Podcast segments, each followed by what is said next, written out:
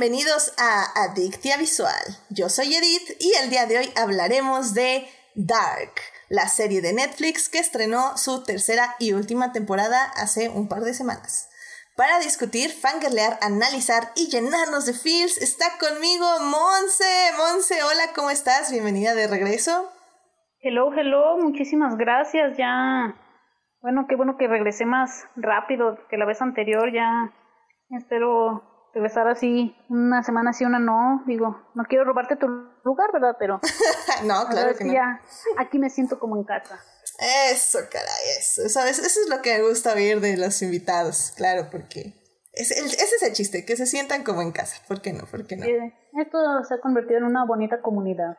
Ay, sí, la verdad sí, tengo, tengo que estar de acuerdo en eso. y también con nosotros está Héctor. Héctor, ¿cómo has estado? Bienvenido de regreso. Gracias, gracias otra vez por invitarme. Pues sí, ya sabes, este, ya me gusta estar aquí. Aquí ya tengo ya mi sillón. Ya me tocaba a mí en la, en la rotación. Este, la, semana, la, semana pasada estuvieron este, Uriel y Chris. Y pues ahora ya me toca a mí de regreso. Eso, caray. Sí, sí, sí, definitivamente tú también ya tienes eh, sillón. Eh, las dos personas más invitadas a Dictia Visual están aquí, definitivamente. Ambos ya tienen aquí su lugar. muy bien, muy bien. Pues bueno, antes de meternos a este dolor de cabeza, ah, no, bueno, ya discutiremos eso. Pero bueno, antes de meternos a este gran tema que es Dark, eh, ¿por qué no vamos a salvar lo que amamos?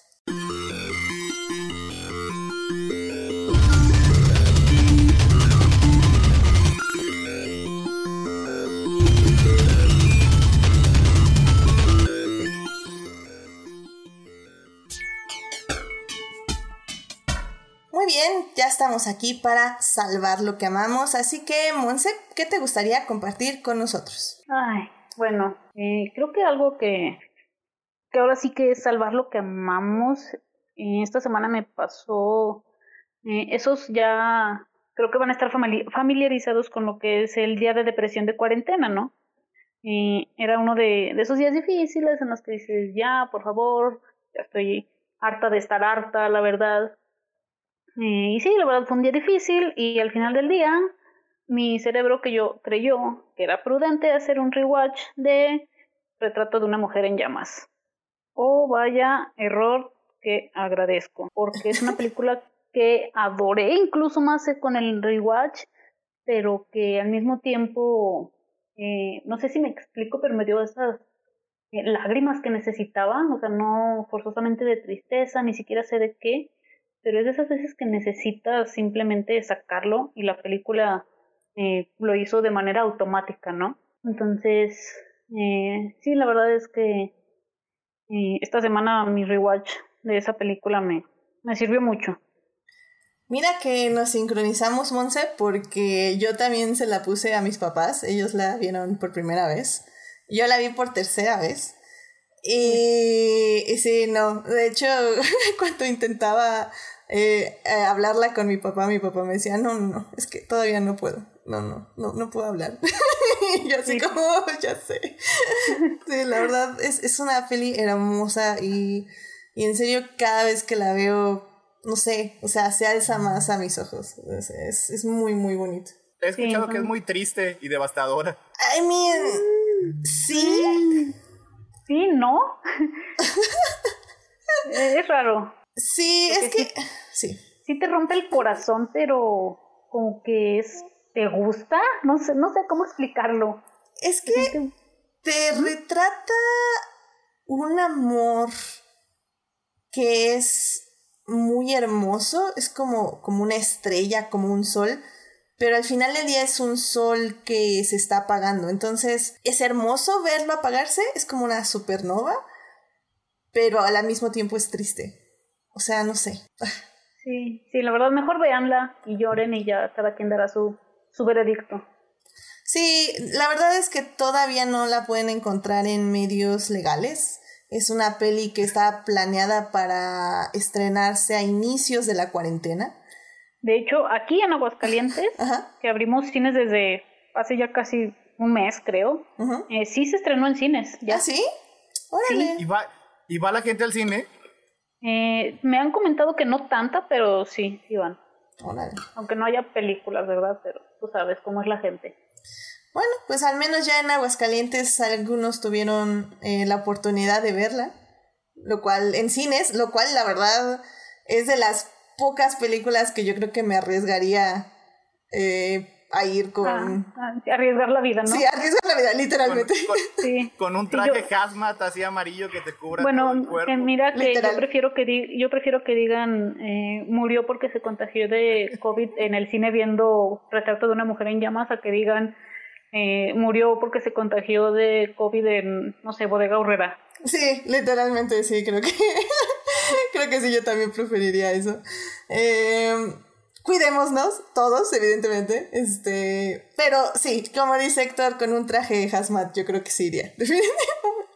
Porque la verdad es, es una hermosa peli. En serio, si pueden conseguirla por medios alternativos, consíganla. Eh, sobre todo ahora que, que nada es duradero. este, creo que vale la pena verse antes de cualquier otra cosa que pase. Antes de que los zombies ataquen, ¿saben? Sí, sí, sí porque quién sabe qué nos depare para mañana. El, 2020 apenas va a la mitad, todavía tiene muchas sorpresas que nos puede este. Sí, sí, sí, de hecho les tengo una buena noticia. Ya terminó la primera mitad del año. es que todavía falta la otra mitad. Nivel 7, de, no, nivel 8 de Yumanji. Vamos para allá. Sí, sí, sí, sí así que. El, el, el cucalacrán ahora sí va a salir. Cucalacrán. Una plaga de cucalacranes voladores. Ah, la briga, no lo dudaría. Así que pues cuídense mucho y bajen, eh, consigan eh, un retrato. Es más, sí. Si quieren por ahí mándenme un mensaje directo, yo les, yo, los guío.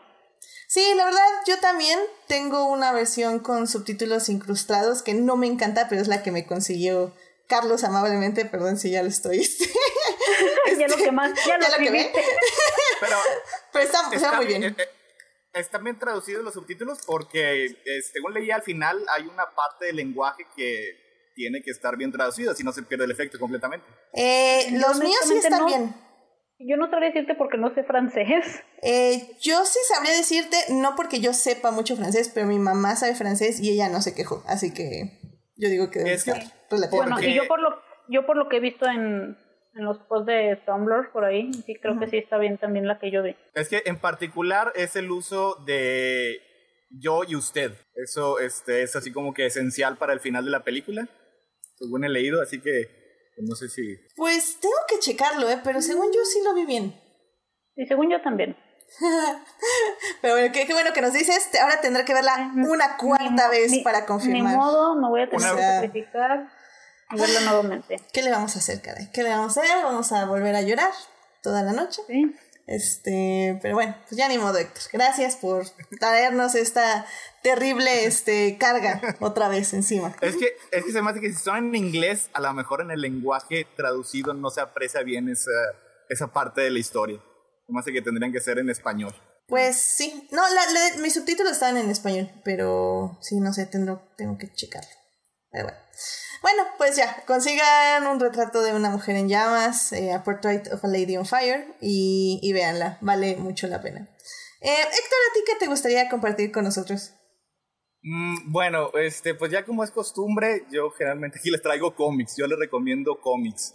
Este, porque como que, que, e, e, es así como que le falta, pues generalmente ya para cuando este, vea una serie o algo, ya, ya ve que la, ya le recomendaron, así que les traigo otra vez cómics. Este, hace unas tres semanas salió un cómic este, de DC que se llama Dark Knights Death Metal. Es la culminación de eh, la corrida del escritor Scott Snyder junto con el dibujante Greg Capullo, que ya llevan este, siete, ocho años en, de ese cómic, estuvieron en Batman y han hecho varios este, de los que se llaman crossovers o eventos. Este, como por ejemplo la crisis en, las tierras infinitas, el que vimos el crossover en, en el CW, pues era originalmente un crossover en los cómics. Y este, aquí la parte que están salvando, algo que aman, están salvando la continuidad de los cómics, o sea, lo que son estas décadas y décadas de historias, porque cada vez que hay una crisis en DC, este, y ya ha habido este, cinco, seis o siete, lo que hacen es borrar partes de la continuidad para iniciar de nuevo, eh, con la idea, es una idea bien descerebrada, de que si tienen menos historia los personajes, a la gente le va a gustar más. O sea, van a tener, van a aparecer mágicamente nuevos lectores así de, no sé, los árboles o espontáneamente. Pero lo que hacen es que estas historias tengan menos valor, porque ya después de tantos años de leerlo, pues ya los fans, los que conocemos sus personajes, pues nos encariñamos con sus historias. O sea, precisamente por eso es que nos gustan. Y cada vez que hay una crisis, lo que se hace es borrar esta continuidad y borrarla y borrarla una y otra vez más. Y el punto de este nuevo evento, como lo dicen sus, este, su, su guionista, es como una anticrisis, una anticrisis. O sea, el, el, villano malo malote lo que quiere hacer es volver a destruir la continuidad y rehacerla a su imagen y semejanza. Es, como quiera, viene siendo un, un malo de, de superhéroes, un supervillano. Este, y ahí lo que se supone que van a salvar es la continuidad para que todos, los que todos los 80 años de historia que lleva ese cómics, todo tenga la misma validez, porque pues al final de cuentas, pues como quiera todas las historias son igual de válidas. No importa que se hacen, todas son imaginarias, todas son verdad o todas son mentira. Y está muy divertido, además de que está, tiene momentos acá bien locos y desquiciados. Este, están en un, en un presente alterno que ya fue conquistada por la villana, que es esta villana este, que se llama Perpetua. Y este, su mano derecha es el Batman que ríe, es un Batman jokerizado, o sea, de una otra dimensión alterna, otra dimensión oscura. Y pues este, tiene ya conquistada la Tierra, todos los héroes que sobreviven ya están bajo su yugo pero pues como quiera siempre hay este, ciertos así como que bolsillos de resistencia. Está Wonder Woman, Wonder Woman este, decide, eh, sacrifica este, su avión invisible y lo hace en una motosierra invisible, que es la que la va a utilizar para enfrentarse al Batman que ríe. Está bien padre, si le gustan los cómics, es, el, digo, es la culminación de 10 años de historia, tiene un metatexto muy padre también para los que nos, interesan meternos un poco más adentro en, en las historias. Y pues está llena de momentos bien. Nice, nice, nice. A mí sí me, sí me interesó eso. Muy bien, muy bien. Una recomendación de cómics cada solsticio de verano aquí. me alegra, me alegra. Ahí está, para que lo busquen y lo lean. Y pues vayan atrás. Está, está, un poquito atrasado porque pues se atravesó este, la pandemia y pues se han dejado así como que de, producir tantos cómics. Además que eh, la compañía eh, pasa, de ese cómics pasa por un periodo un poco turbulento en el que están cambiando de, de dirigentes. Así que pues yo creo que se va a ir este, atrasando un poquito. Creo que son, mm, precisamente son como seis números más los siempre este, presentes tie-ins.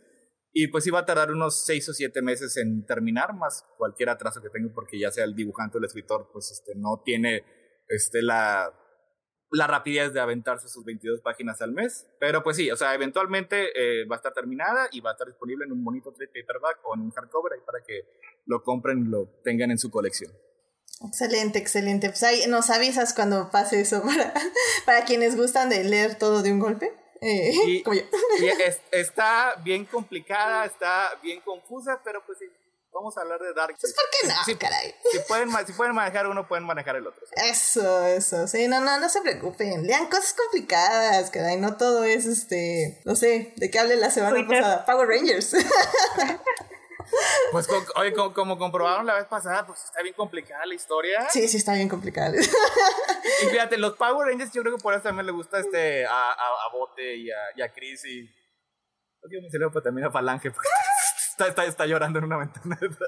Pero le gusta porque la narrativa de los Power Rangers es, es muy parecida a los cómics. O sea, y, y, lo que le hacen las crisis, por ejemplo, si de repente llegara un episodio de la serie y diga, ah, no, los 20 años de historia este, que ya han visto el programa ya no cuentan. Vamos a empezar otra vez de nuevo. O sea, es que aburrido, ¿no? Exacto. Sí, estoy de acuerdo, estoy de acuerdo. Muy bien, pues muy, muy buena recomendación. Ahí estará en la página de Facebook y en el Instagram y en mi Twitter por si gustan ver eh, eh, el título y pues buscarlo. ah, por cierto, este Julio, hablando de Julio, eh, nos está diciendo que no es necesaria ninguna protección para ver retrato de una mujer en llamas porque es la clase de películas que se ve con tres personas en la sala. Tres personas en la sala siguen siendo un riesgo. Recordemos que solo basta una que esté contagiada. Yo no me arriesgaría con tres personas. quiero, llorar, a gusto. Exacto. No, oye, es, es, es peor porque, o sea, ya hasta la, la OMS ya aceptó que sí se transmite este, mediante el aire. O sea, es todavía más peligroso porque imagínate, esas tres personas, si una de las tres personas este, tiene, tiene el COVID, ¿qué se va a pasar haciendo toda la película? exacto, expulsando este, todos, los, este, todos los pedacitos de virus en el aire. Exacto. Que se van a quedar así, flotando, reciclándose en el aire. De hecho, China... No es la película adecuada para que sea la primera que vayamos a ver. Exacto. Incluso por salud mental. También, también es muy bonita, a ver si ya lo discutimos. Este. La verdad, estoy esperando hacer un podcast porque me quiero esperar que lo vea, la vea más gente en la película, pero, pero sí quiero hacer un podcast de ella, vale muchísimo la pena. Pero, pero no, sí, estoy, estoy de acuerdo que este que sí, es, es, complicado, es complicado. De hecho, en China creo que ya dijeron que los cines es un fail total, no abrir, por favor, cines, así que... Eh, vamos, vamos a tardar, amigos. Este, cómprense sus trajes hazmat con oxígeno propio y yo creo que así vamos a poder ver las películas. Ay, mira, ya llegó Joyce Kaufman al chat que dice que sintió que alguien estaba hablando de cómics y ya se apareció. Muy bien, es una gran llamada de... es una gran batiseñal. Dark Death Metal, The Batman Who Laughs. Exacto, exacto. Palabras, son palabras clave. Así hablamos, tenemos así este... exacto, exacto. Bueno, pues ya para cerrar esta sección, em, la verdad yo tenía eh, dos cosas muy padres que quería compartir con ustedes, pero la verdad sí quiero dedicarle, aunque sea unos minutos, a hablar de que el día de hoy se encontró ya el cuerpo de Naya Rivera. Eh, para quienes no sepan, eh, Naya Rivera eh, la conocemos mejor por ser el, hacer el papel de Santana en la serie de Glee.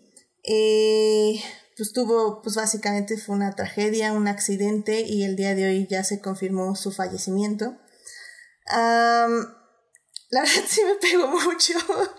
Estoy como súper triste.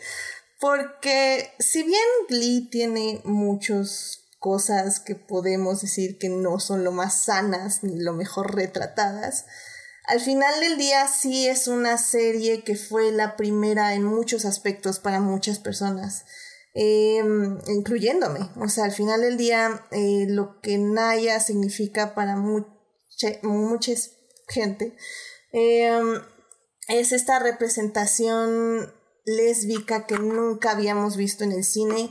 Al menos yo nunca la había visto de manera tan positiva y con un final bastante bonito. Incluso tan eh, adolescente, ¿no? Porque luego vemos eh, algo ya eh, personas eh, mayores, ¿no? Y adultos y la verdad es que ella, o sea, desde cómo lo, bueno, la verdad Yo por un momento pensé en mencionarlo, pero dije no, porque si no voy a llorar. Eh, eh, sí, O sea, como ella desde que lo va eh, como averiguando, no se va dando cuenta y como luego ya, o sea, dice Simón si soy que, que te valga y se vuelve en este personaje fuertísimo que, que, que ya no sé si en otra persona hubiera funcionado tanto como con Naya Rivera. Sí, de hecho, justo ahorita en YouTube estaba viendo un video de todos los clips de, del coming out, como le dicen. y, y sí es muy bonito y muy interesante. De, hecho, ella en la serie, para quienes no la han visto, eh, la sacan del closet por un movimiento político ahí que hay. Y, y pues sí te pone pues lo feo que es que alguien eh, te descubra esa parte de ti cuando no estás liste para mostrarlo al mundo. Y, y, y, después de eso, como no solo como dices, eh, lo acepta, sino que eh, como la ayudan sus compañeros a mostrarlo, alrededor obviamente de la música, porque así era Glee. Sí, pero o sea, al fin y al cabo te demuestra que no estás solo. Exactamente. Y creo que eso era algo muy importante de Glee, porque al final del día no solo tuvimos este, personas gays, tuvimos, este, eh, tuvimos dos personas trans eh, que también fue como muy importante ver que, que fue en una persona adulta y en una persona muy joven. O sea, creo que... De color, la verdad. De color también, o sea... o sea que, wow. Sí, como digo, Glee no era perfecto, o sea, para nada. y, creo Que, que va a haber que hacer un programa literalmente de Glee algún día. Pero sí, no era perfecta la serie. pero dio visibilidad a mucha Pero creo que es más grande su legado, ¿sabes? Exacto. Porque creo que ayudó a mucha gente. Sí. También yo, yo incluida, o sea, Sí. creo que marcó a toda una generación. Sí, sí, sí, estoy, Sí, o sea, estoy completamente. Pueden decirlo ahora sí que lo que quieran y probablemente estaré de acuerdo si hablamos de calidad y to- de todo, pero la verdad es una serie que nos ayudó a todos, a cada quien de manera diferente, a cada quien eh, nos pegó de alguna manera, pero. Y, algo que, ¿sí? Sí, no, no, y, y, y Naya fue creo que una de las principales personas que logró que Glee se sintiera eso, se sintiera un lugar seguro para muchas personas. Y, y, y sí, o sea, al final del día ella luchó justamente también para que Glee, o sea, creo que estaba leyendo hace rato que ella fue de las principales, o sea, ella, ella fue la que pichó que Santana representara esta parte de la comunidad y cómo se iba a representar. Eh, creo que al final del día su, su legado es, es ese y, y pues sí, es, es muy triste que pues acabe pues tan, tan joven, ¿no? Porque al final del día, o sea, pues apenas estaba empezando pues eh, la vida con su hijo y, y así, entonces, este, pues qué triste. ya, ya había tocado tantas Ya. vidas. Sí, A- Además, hoy fue el, el, el séptimo aniversario de la muerte de Cory Monteith. Sí, Sí. eso es como un, un, no sé, un humor muy raro. Es- me recordó a mí, en lo personal, al sí. sismo del 2017, que dije, o sea, ¿por qué ese día? ujú. O sea, es así, no sé, es como que dices, si Dios existe, tiene un sentido del humor muy raro. Sí, ya sé. Y sí, la verdad, también ahorita Joyce nos lo está compartiendo aquí en el chat. Dice que ella también estaba bien, entre comillas, y que luego su tele se llenó de personas hablando de cómo Santana cambió sus vidas y que ahí sí lloró. Y sí, creo que, creo que es lo mismo conmigo. Ah, yo, yo preferí sí. salirme de redes sociales, la verdad, dije, no, ahorita no estoy, no estoy para, para ver esto. Sí. De hecho, porque también vi que empezaron a compartir así como sus performances, ¿no? Y todo esto. Y o sea, Sí. no pude ver ni, no pude ver ninguna completa porque dije, no. No, y luego también, ya saben, Twitter es un lugar horrible a veces, y, o si no la mitad del tiempo. y, y también ya mucha gente estaba diciendo cosas que no tenían que estar diciendo ahorita al menos. Eh, bueno, ahorita y de preferencia nunca, pero bueno, ok. Sí. Podían esperarse unas horas al menos. Y... Pero no, la verdad es que sí, yo también me salí de Twitter después de un rato y me puse a escuchar pues, sus canciones y me puse a ver videos en YouTube de, de sus arcos más importantes y así. Y sí, Qué valiente, yo no, yo no he podido, la verdad. no, sí fue así como, no puedo trabajar así. Pero bueno, pues ya, pues ni modo. O sea, la verdad, eh, creo que por eso eh, lo dejo aquí en el Salvando lo que amamos. Porque al final del día sí, la persona se fue, pero su legado, si bien no es de ella, comillas, comillas, porque es un personaje, al menos para mí, también ese personaje es un legado de ella, porque ella también lo armó y lo formó. Y si bien no conocí a la persona como muchos de nosotros no la, no la conocimos, creo que al final del día es lo que nos dejaron y, y lo, y lo que cargamos en nosotros lo que importa. Ah, pero sí, muy triste. Entonces, pues vayan a ver Glee. vayan a ver a, a Santana, este Escu- gran vayan a, personaje. Spo- mini- mínimo a Spotify y a escuchar sus canciones porque la verdad es que también tenía una voz muy bonita. Una voz muy bonita y las canciones que, no sé, o sea, a mí lo que siempre me gustó de Glee es que todas las canciones tenían un significado Sí, sí, emocional. sí, no era nada más este canto de repente y ya. Ajá, sí, entonces, Todo. la verdad, muchas de sus canciones hablaban mucho de su situación emocional y por eso pegaban más y por eso te sacan lágrimas porque sí te acuerdas de, ah, es que estaba pasando esto en su cabeza y se sentía sola y se sentía enojada y, y recordar eso. Muchas de sus canciones las prefiero a las originales. Sí, Ah, yo de- también. Yo también. Casi creo siempre muchos. prefiero las de Glee a las Y, y de hecho, una, un- una vasta mayoría de las canciones de ahí las conocí precisamente por el programa. Mm, También, también yo, la O sea, verdad. es- Yo también. es- No me voy a hacer es la así como que son las versiones que se me quedan. Sí. Yo Sí, siempre no, que... no me voy a hacer la culta porque sí, yo descubrí muchas canciones y luego la escuchaba con el original y digo, nah, me quedo con Glee. Yo siempre que No, sí, yo iban mis papás escuchando la radio o así, les decía, ah, esa yo la conozco. La cantó en inglés, la cantaron en inglés. y está mejor. y entonces, oh, ya sabemos que la cantaron en inglés.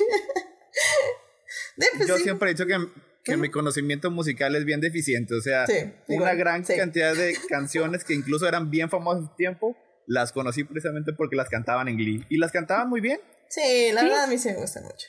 Sí.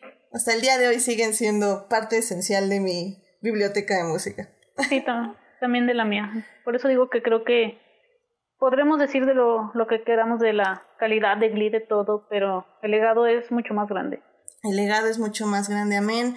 Y recuerden, querido público, eh, el cerebro no distingue si lloran a una persona de verdad, comillas, comillas, a una persona ficticia, comillas, comillas.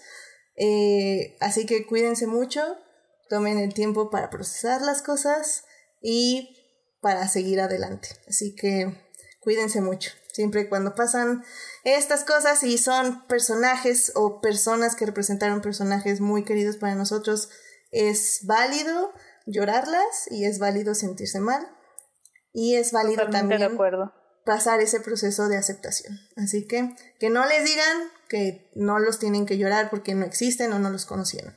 Recuerden, esas actitudes tóxicas no se aceptan en este podcast. Perfecto. Ya lo, sí, o sea, sí, sí, se ha platicado así, hemos dicho varias veces, o sea, es una relación, este, a lo mejor con eh, casi tan válida como la que tienes en la vida real, o sea, conoces a tus personajes, te identificas con ellos y pues obviamente parte de eso se va reflejando en el actor. Y cuando dejan de estar con nosotros, sí te causa una, una tristeza bien horrible. O sea, yo nunca conocí a Christopher Reeve, pero la verdad, yo lo lloré cuando, cuando falleció. Exacto, exacto, exacto. Así que bueno, pues pasemos de esto justo a una serie que también este, lidia justo con la idea de dejar ir y de aceptación en un proceso de duelo. de una forma... un mensaje bien contradictorio al final. sí, sí, de una forma un poquito más complicada que lo que normalmente esperas, pero es, es la emoción, es la emoción lo que cuenta. Así que vamos a hablar de series. El, el camino. El, camino. Efectivamente. O sea, no el camino de la película de Breaking Bad, no, esa no.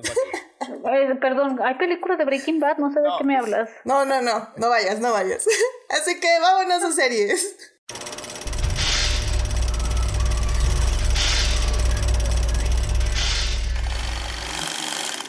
Muy bien, pues el día de hoy hablaremos de Dark, esta serie de Netflix que tuvo tres temporadas. La tercera temporada se estrenó este mes y con eso ya finalizaron la historia. Esta serie fue creada por Boran Bo-Odar y Janke Frietse. Obviamente lo pronuncié todo súper mal sus nombres, pero bueno, fueron yo, ellos. Yo les voy a decir Bo y Jan. Bo y Jan para los cuates, claramente. um, y bueno, ni siquiera les voy a decir de qué se trata, porque de eso vamos a hablar justo en la primera parte. La primera parte va a ser, no he visto Dark, tengo que verla, ¿Qué es eso? La voy a entender, me va a gustar. Ahí les vamos a explicar todo lo que tienen que saber de Dark si no la han visto, es decir, sin spoilers. O de frío lo vamos a intentar. Sí, creo que más bien vamos a intentar explicar. Vamos a intentar explicar sin spoilers, lo cual lo hace aún más interesante. En la segunda parte vamos a hablar ya de la tercera temporada, eh, de las teorías de los personajes, de la trama, de lo que se nos ocurra y de lo que entendimos, etc. Y en la tercera parte pues vamos a hablar de series similares, eh, por qué funcionan unas, por qué funcionan no, por qué no funcionan. Y pues básicamente eso va a ser. Así que vamos a la primera parte. It is not a donut hole, but a smaller donut with its own hole. And our donut is not a hole at all. Muy bien, pues ya estamos aquí en la primera parte de este, de este podcast de Dark. Y bueno, pues... Monse. Um, ay, ay, em, ay. ¿cómo, ¿Cómo le recomendarías a alguien Dark? O sea, ¿qué le dirías así como, ay, tienes que ver esta serie, te va a gustar porque... Ay, ay, ay. Otra pregunta, profe. ok, ¿te gustan los viajes en el tiempo? ¿Te gusta complicarte la vida? ¿Te gusta pensar? Esta serie es totalmente para ti, pero tienes que verla sin parpadear básicamente porque en cuanto voltees a ver tu celular o cualquier cosa, ya te perdiste completamente y la verdad es que no estoy exagerando. Y ahí no voy a estar de acuerdo contigo. Porque tengo que confesar que yo me dormí como en varias partecitas. ¿Qué? y sí lo entendía, según yo.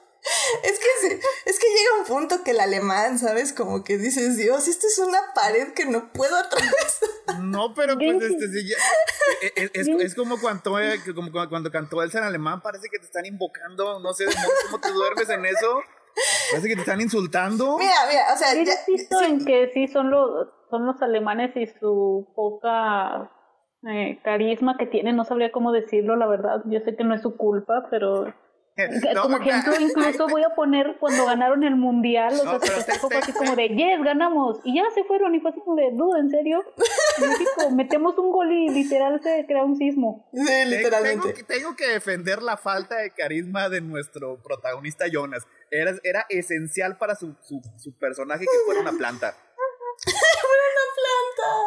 Sí, sí, o sea, hasta creo que hasta, no sé, una roca tiene más carisma que, que ese personaje.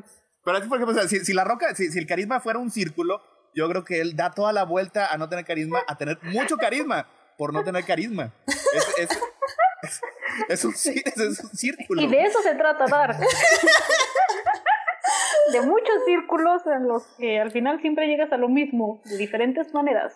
Sí, mira, yo, yo la explicaría algo así como, véanla, si les interesan, sí, obviamente esta idea de los viajes en el tiempo, de los multiversos, pero sobre todo es una historia de, como lo resumí en mi reseña, eh, pueblo chico, infierno grande. Lo que vamos a ver son las venganzas, amoríos, este, rencores, entre, pues básicamente los son como tres familias, eh, que inclu no, cuatro familias, que incluye... que al, bueno, Eh. Eh, eh, todavía, spoilers todavía no. cuatro, cuatro. cuatro familias, este, que incluye padres e hijos al inicio al menos. Va. y, y creo que al inicio eso es lo que les va a gustar de la serie, que realmente lo que vamos a ver es el chisme, el chisme de este pueblo en Alemania y qué fregados está pasando con todos. Y de pronto va a haber una puerta mágica que nos va a llevar a otros tiempos. Y ahí van a ver qué va a pasar. Y eso está interesante y está padre. Sí. De hecho, a- aquí rápido para hacer Sí. Eh, el primer capítulo se me hace muy Stranger Things, pero ya después se pone muy dark. Mira, yo por eso los primeros capítulos los vi como que de fondo, sin prestarle atención, porque dije, ay, no, eso me van, me van a dar otros Stranger Things. Y este, a lo mejor me, va- me van a edit, a mí no me gusta Stranger Things. O sea, a mí sí me tampoco aventaba- me gustan, no te preocupes. Ah, ok. Bueno, entonces, entonces no, los dos nos subimos al tren delante. Bueno, este, no me gusta, no, o sea, sí me la he aventado todas porque, pues, luego pues no sabes de qué está hablando el internet. Eso, Pero igual. no, no, no, no, no me gusta. O sea, yo pensé que ah, iba a ser como que la versión alemana de, de Stranger Things. Y luego así como que poco a poco te empieza a sacar otras cosas y empieza a ver referencias a otro tipo de historias. Y dije, ay, tengo que regresarme a ver la primera temporada para ponerle atención a eso. Sí, definitivamente. O sea, al final del día, querido público, el asunto es, ¿les gusta la ciencia ficción que se utiliza para explicar em, temas profundos de la naturaleza humana? Esta es su serie. Y está en alemán. Así que sí tienen que usar subtítulos, eh, lo cual sé que mucha gente no está acostumbrada, pero la verdad, como siempre digo en este programa, Está muy padre este, aprender otros idiomas, escuchar cómo se expresan en otros idiomas. Y sí, los alemanes son una tabla en todas las expresiones. Pero llega un punto en que dices, ah, estás sonriendo. Y el de al lado te va a decir, ¿qué? Y tú, sí, estás sonriendo. De, de, de perdido aprendí Shise. Mira, sí, a mí mi hermana me estaba regañe y regañe Sí, porque sí. no aprendí nada.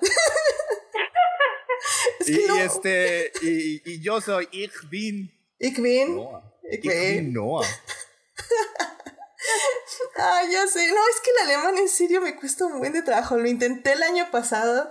Lo intenté con Dark. En serio se me pega más el japonés. No, no sé por qué. O sea, creo que ya lo había comentado en un podcast. Creo que es porque es más expresivo. Ajá, creo que sí había dicho justo eso, que es más expresivo.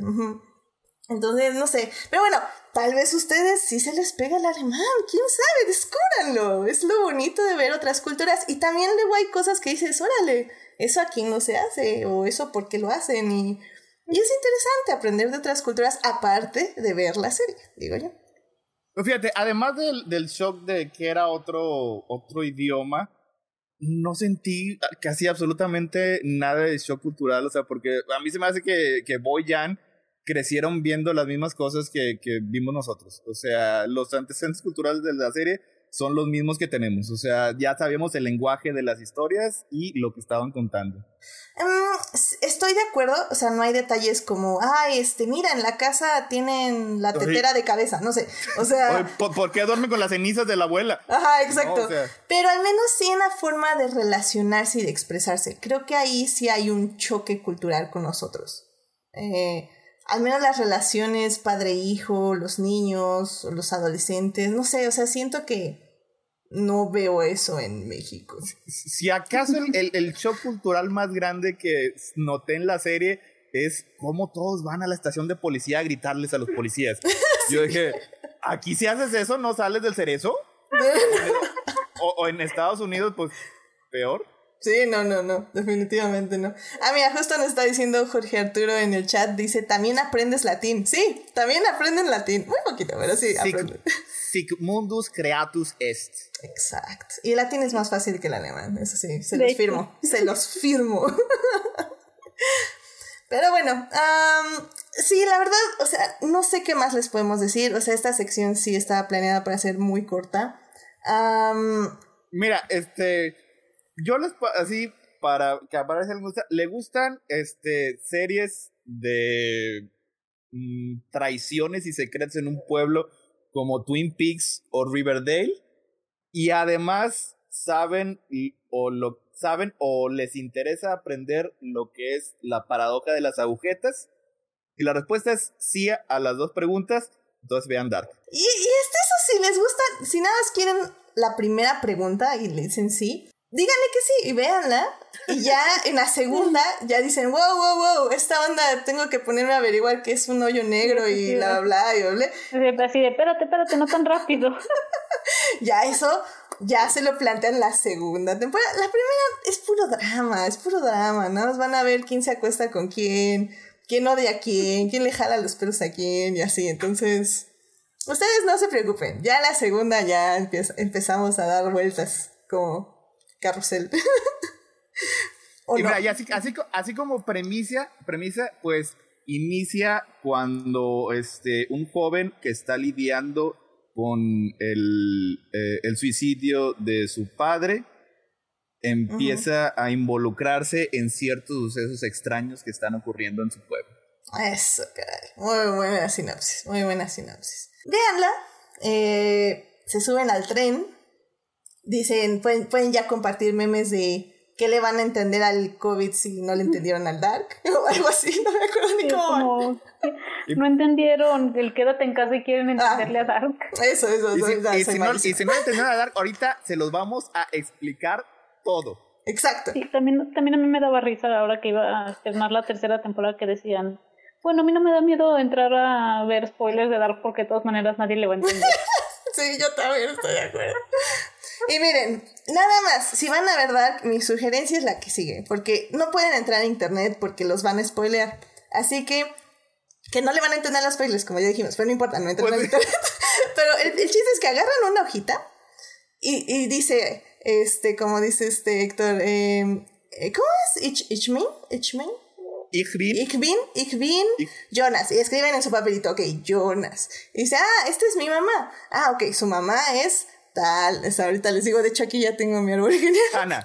Hannah. Ah, su mamá es Hannah, ok. Ah, y su papá es Michael, ok. Y así, así vayan escribiendo nada más. así, por si está, está enamorado de Marta. Marta. Y este, y este ya. Oh, y este, oh, ya, este ya besó a este, este ya tuvo. Oh, Dios, ya me hice bolas. Ah, así va a terminar. Oh, vamos a viajar a 1986. Ah, mira, este pues, sí tiene la nariz así, los labios. Ah, pues este es el mismo, este es Ulrich, así la cabeza así Ah, sí, porque, eh, como decimos, va a haber viajes en el tiempo. Pero el cast, o sea, ahí sí se los tengo que decir, el cast es impresionante. O sea, literalmente sí viajó la persona encargada del cast al futuro a traerse a los actores 33 años después. O sea, está mm. cañón. Sí se parece. O sea. Es que, es que uno hasta diría que los alemanes están buscando que todos tengan la misma raza, ¿no? Pero, o sea, ya, ya no estoy seguro. O sea, veo fotos mías de, de hace 33 años y yo que me parezco menos a, a mí hace 33 años que los, los personajes de la serie. estoy de acuerdo. Sí, yo también. Así que no se preocupen, ustedes van a verlo y van a decir, ah, me suena que ese es Jonas. Y van a estar así, 100% accurate. Pero bueno. Ah, no, pues sí, está bien, güey. Ese es Jonas. Sí, ese es Jonas. Ni no expresa nada. Ese es Jonas. y, se, se, cree lo último que le dijeron siempre. Ah, no, sí, definitivamente es Jonas. Ay, Dios mío. Pero bueno. Jonas es un idiota. Ay, lo amamos todos. Qué horror. Eh, pero bueno. Pues ya vámonos a hablar de la serie con spoilers. Vean, Dark está en Netflix. La pueden ahí ver sus tres temporadas. Y si ya la vieron y quieren saber qué fregados pasó, pásense a la segunda parte. Muy bien, pues ya estamos aquí en la segunda parte de este episodio de Dark para hablar de la tercera y última temporada de esta serie. Que quién sabe qué fregados pasó. Ah, no, no es cierto, es muy fácil de entender, chavos. No sé por qué se este, flagelan tanto.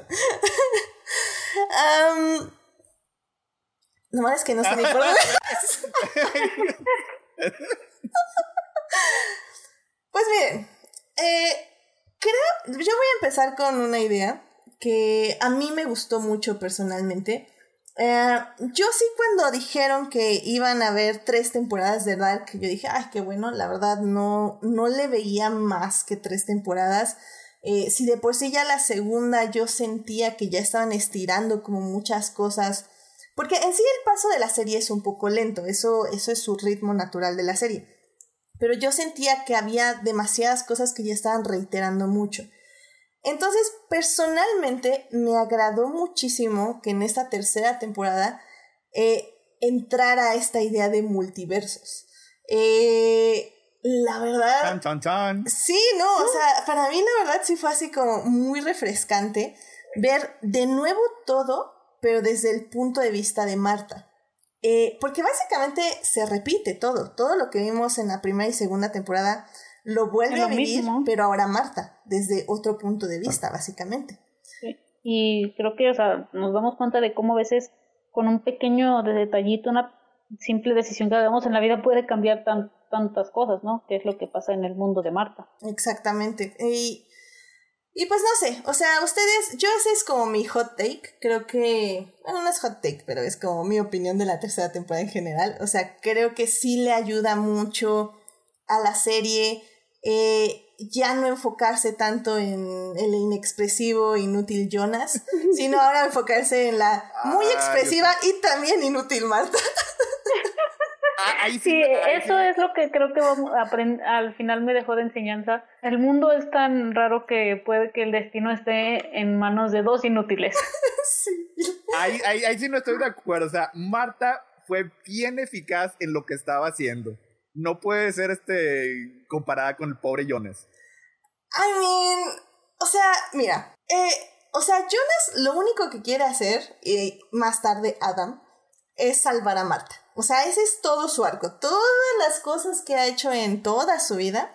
Eh, matar gente, controlar la vida de gente, mandar gente al pasado, traerla del futuro, haciendo que se casen tía y sobrino y que tengan un hijo y etc, etc.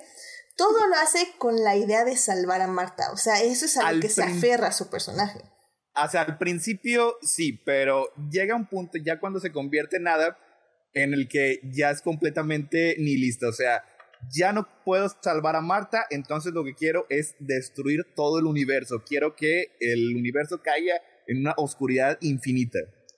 Claro. Y es terrible para eso, o sea, y, también, también eso falla.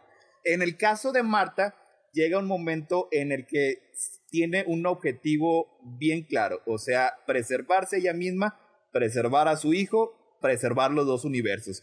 Y se la pasa manipulando a todos los demás para tener ese objetivo.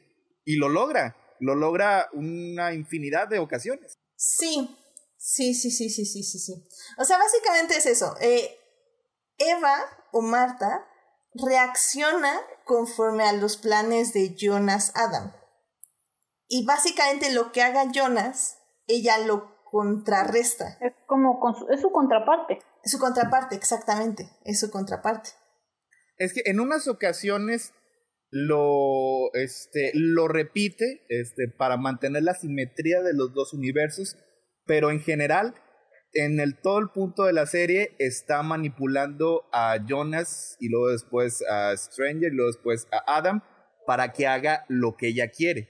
O sea, al final, todo lo que vemos en la serie son las manipulaciones de, de, de, Eva. Sí.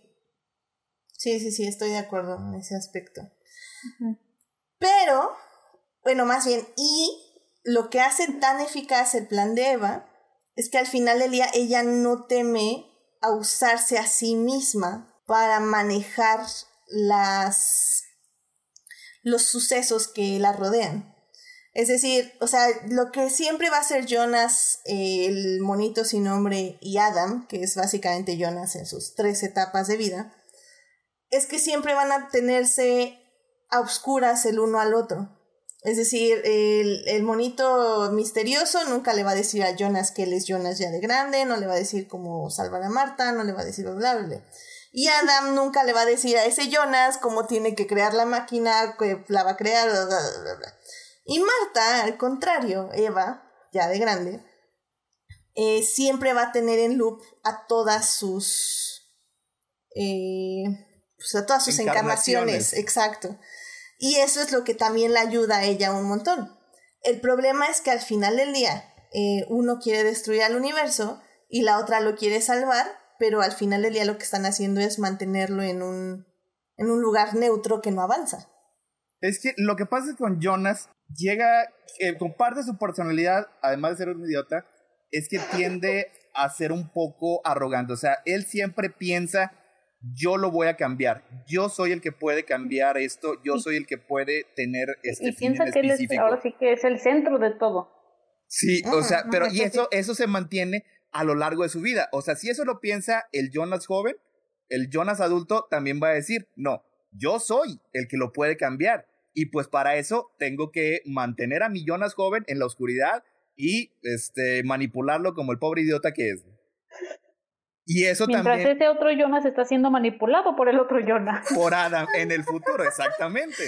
Oh my God, Porque es, él, es el, él es el que piensa, no, yo soy el único que puede este, hacer lo correcto, que ya para en ese punto su motivación cambia y es ya destruir el universo pero siempre piensan en no, nada más yo puedo. Y la única manera de eso es manipulando a mi pobre idiota de joven. Y Marta no, Marta también es bien manipuladora. Ah, no, súper mega manipuladora. O sea, como eh, literalmente hay un punto donde una Marta está, ¿qué te gusta? ¿Horas de la siguiente Marta? Y ya la siguiente Marta es otra cosa. O sea, le cambió la vida. Hice, todo un post de Facebook en eso, porque fue, fue cuando la serie dijo, no, hombre, ya no me importa nada. Arreglense como puedan. Si no están prestando atención, vayan a ver otra serie. Que eso fue lo que me gustó también mucho, porque esta serie llegó un punto en que te dijo, o sea, sí, estos personajes son unos idiotas, pero si tomaran una decisión diferente, serían otro tipo de idiotas.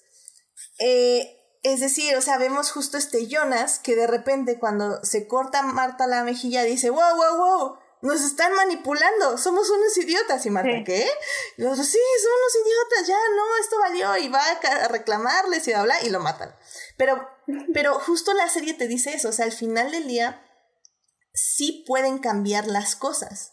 El punto es que ellos mismos, o sea, es decir, sus otros alternos, siempre los están se están autodeteniendo en dado caso que ellos mismos en otro mundo decidan cambiar las cosas.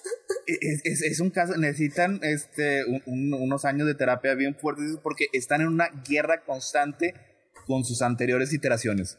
O sea, una... es una relación muy tóxica, O sea, parece que en realidad se odian a sí mismos, o sea, odian, este, a, pues de hecho, eso también lo dice la serie. O sea, y, y, tanto Adam como Eva les dicen sus versiones este, más jóvenes, durante todo este tiempo yo pensé que no iba a poder estar aquí diciendo estas palabras, pero pues no lo pude cambiar. Es que es parte de lo que la serie así como que te machaca una y otra vez. O sea, el determinismo, todo está determinado, no hay manera de salir de estos ciclos, es el, el libre albedrío no existe. Lo cual es, es, una idea bien descorazonadora y bien triste. Eh, y al mismo tiempo te dice que el destino lo creas tú mismo. O sea, es creo que aún más triste en el aspecto de que antes era el destino. O sea, era como, no importa lo que yo haga, siempre me va a caer esto y me va a pasar esto. Y la Pero luego no. que el destino tiene nombre. Ajá, y el destino tiene nombre y el destino soy yo. O sea, está muy cañón eso. Es que, es que son las dos cosas. O sea, te está diciendo que el universo es completamente determinista. Todas tus acciones están ya predeterminadas. No existe libre albedrío. Y por otro lado, te dice que no. O sea, si tus decisiones tienen consecuencias, y puedes cambiarlo. El destino no está escrito. Es casi como si fuera un gato que está vivo y muerto al mismo tiempo. ¿Tú cómo ves esto, Monse? O sea, al final del día creo que... Eh, ¿Cómo? Digo, vamos... Obviamente vamos a tocar más eh, los otros personajes en un momento, pero creo que está bien irnos ahorita con Marta y Jonas nada más.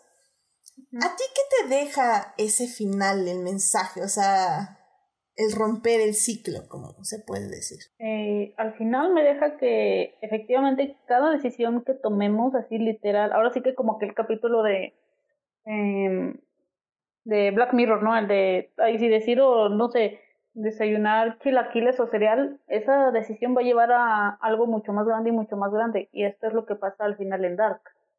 Que cada decisión tiene eh, sus consecuencias pero puede tener el mismo destino y como dices, al final el destino puede ser nosotros mismos. Claro. Y también como cada persona eh, que conocemos todos a lo largo de, eh, de nuestra o nuestras vidas eh, también va a influir de manera diferente porque también lo vemos en la serie, en los dos mundos hay diferentes tipos de relaciones y eso determina tu diferente comportamiento y tu destino también. Aunque al final del día, y justo es lo que vemos con los personajes secundarios, sí puede ser que tu vida sea diferente, pero, eh, yet again, eh, justamente la serie te dice, al final del día siempre tu naturaleza, tu personalidad, le voy a decir personalidad mejor, va a tomar las riendas. Es decir, lo vemos justo en este arco de tragedia de Espérenme, justamente tengo mi árbol genealógico aquí abierto. Ulrich. Eh, Ulrich, Ulrich. Ulrich. Nielsen. Ulrich. Ulrich Nielsen. Ulrich Nielsen. Eh, su destino siempre va a ser matar a esta otra persona que no voy a localizar. Helge. Helge. Helge. Siempre va a ser su de destino. Los nombres más fáciles de pronunciar. Quitando a los protagonistas. Quitando a los protagonistas. Bueno, su destino siempre va a ser matar a Helge. Eh, en, una, en un universo lo hace de chico, bueno, intentar matarlo. Un universo lo hace de, chico y en el otro universo lo hace cuando es adulto. Eh, y lo llevan las mismas motivaciones, o sea, es literalmente eh, la idea de venganza lo que lo motiva. Y en ambas, en ambos escenarios, su vida va a ser una tragedia por tomar el camino de la venganza. Es decir, no sabemos, o sea, la serie básicamente plantea que al siempre tomar la decisión de venganza, él siempre va a terminar o muerto o literalmente viviendo en un, ¿cómo se le llaman estos? Este, en un sanatorio. En un sanatorio por el resto de su vida, sin volver a ver ni a su esposa ni a sus hijos. Y es muy triste porque al final del día si te preguntas, entonces, mm, en ningún universo ¿será posible que Ulrich tome la decisión de no vengarse? Y con eso podría vivir feliz. Y creo que en, cierta forma se puede aplicar para todos los demás personajes. Creo que la serie tiende a decirte que no, o sea, porque hay una frase que no la aprendí completa, pero el, el final es el corazón quiere lo que el corazón quiere. O sea, y en el fondo él no podía cambiar su naturaleza. O sea, él quería seguir tomando venganza. Lo cual es muy triste. Sí. Y, y a veces parecía que él ni siquiera se daba cuenta y de repente ya estaba ahí queriendo tomar venganza, ¿no?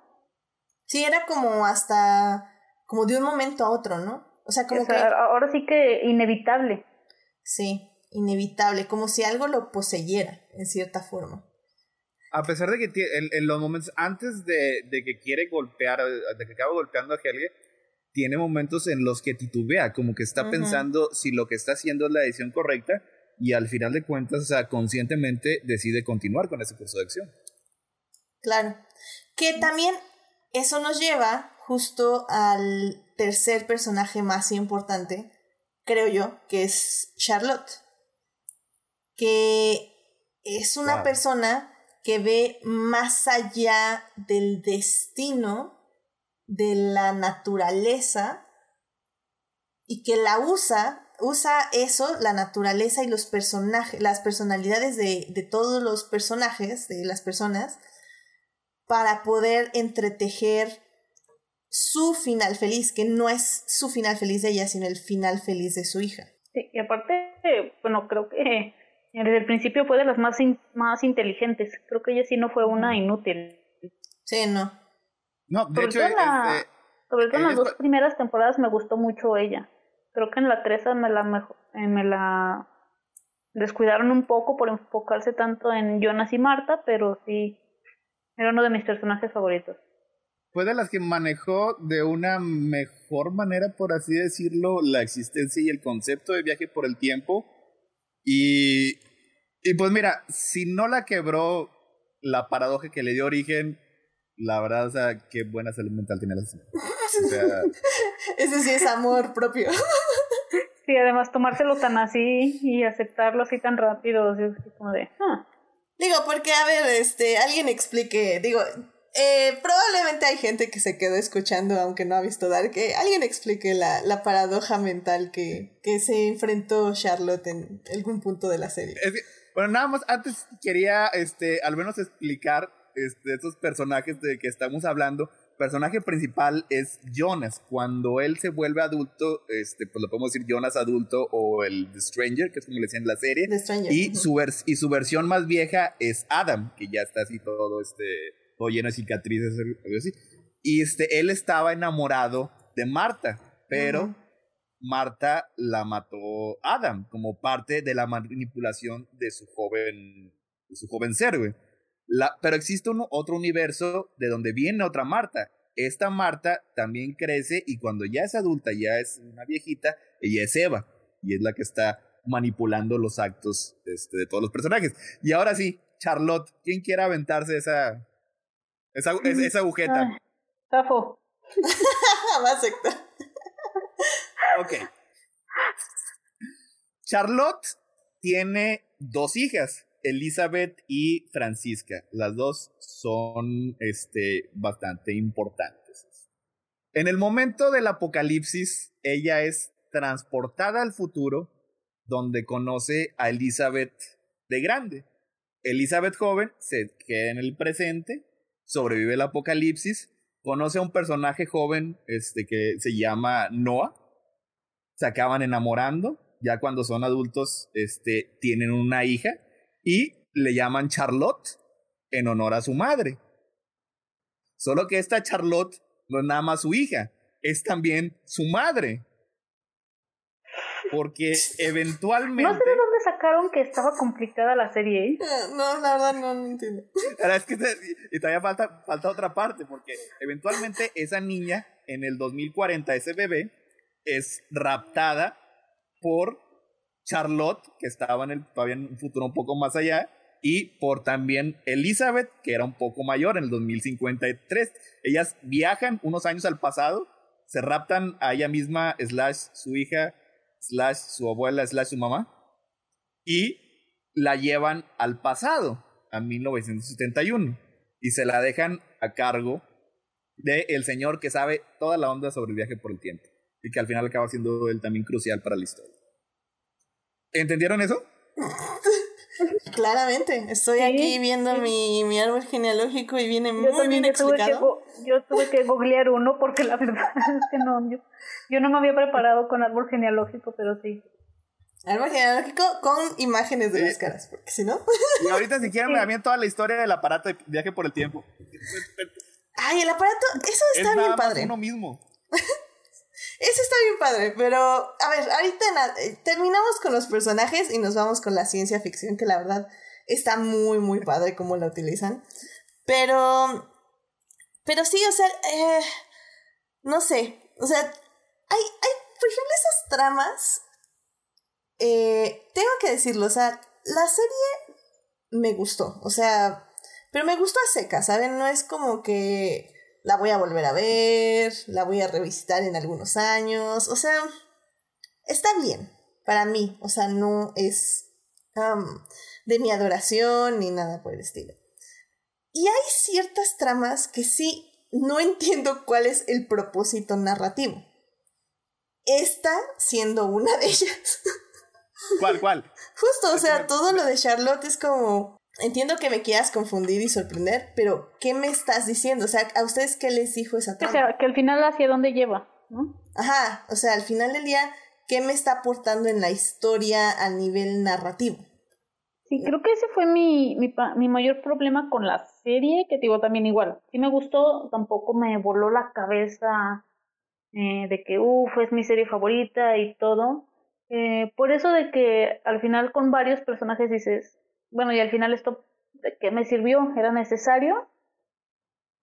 Creo que sí, eh, a lo mejor los guionistas se, se engolosinaron, ¿no? Como se dice, eh, con esto de hay que hacer los bolas, hay que meter personajes y muchas tramas y viajes en el tiempo para hacer los bolas. Creo que si le quitas a, no sé, cinco personajes, igual funciona la serie. Sí, por ejemplo, a mí me pasa con la historia de Katarina. Eh, o sea, entiendo que su y está bien, está bien O sea, está súper triste porque, o sea, entiendo primero, ok, su, su vida presente es súper triste porque su esposo la está engañando con otra mujer. Ella tiene, sí, a sus dos hijos, pero pues X, ellos van y vienen como quieren. y que la, tratan como quieren. Exactamente, la tratan como quieren. Em, su esposo, su hijo... ¿Verdad? Su hijo desaparece. Su hijo desaparece. Son bien, irritantes esos, esos dos mocosos. También son bien irritantes. ya, perdón, perdón. desaparece su hijo, después su esposo. Ajá, eh, ella descubre que igual puede viajar en el tiempo, regresa en el tiempo, descubre, más bien se encuentra a su madre, lo cual le trae muchos traumas porque su madre la trataba de la fregada, la, golpeaba, etc. etc.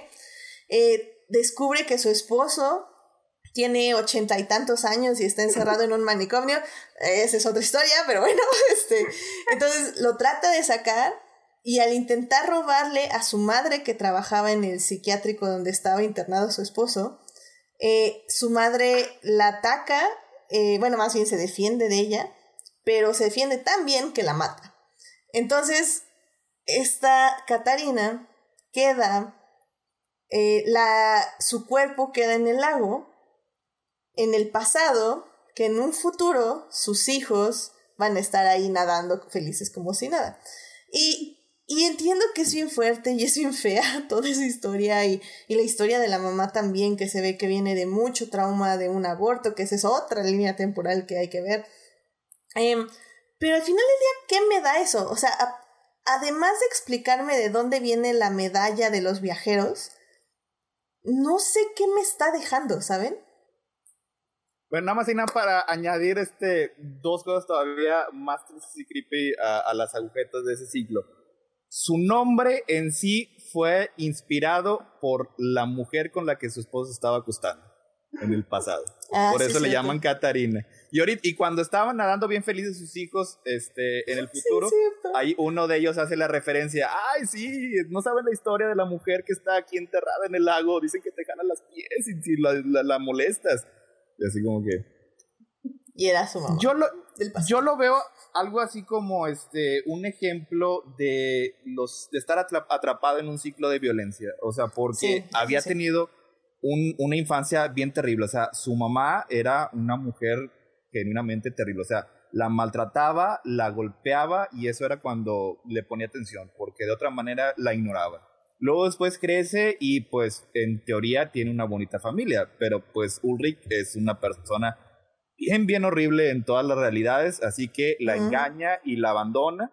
Y pues la, sus hijos son unos este, egoístas ensimismados que ven que ha, que ha perdido a uno de sus hijos y ha perdido a su esposo y le dice, Marta, ¿y por qué no me pones atención a mí? Este, Ahí muestra, o sea, muestra lo horrible que son ese tipo de ciclos de violencia. O sea, está atrapada en algo de lo que no podía escapar. Ah, sí, o sea, sí. O sea, sí veo el punto trágico. Eh, mi, mi dicho ahí sería, pero qué necesidad. Porque también, pues otra, que también estaba atrapada haciendo un ciclo bien horrible era Hannah. O sea. Oh. Hannah, y, Hannah, y la verdad, sí. es la, la mamá Sí, ya es. Le, le tengo mucha simpatía a ese personaje porque todos los hombres en su vida son horribles. O sea, bueno, tal vez con excepción de, de Michael, pero pues fue que no, no, no, le duró tanto. Ulrich es horrible, nada más este, la utiliza y cuando ya se cansa de ella, nada más la avienta. O sea, luego después conoce a su hijo de adulto y que le dice también del hijo de adulto, es que tú no necesitas a nadie. Oye, güey, pues espérate, pues que acabas, acabas de aventarles una bomba, ¿cómo esperas que reaccione?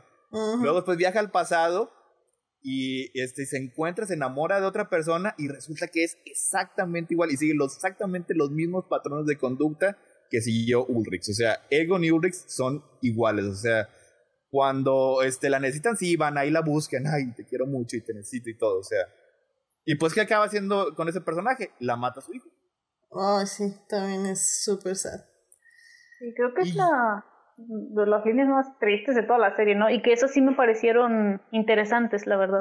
Es que al, al, final, o sea, creo que ahí sí estoy de acuerdo con Héctor, o sea, al final sí estamos viendo ciclos de violencia.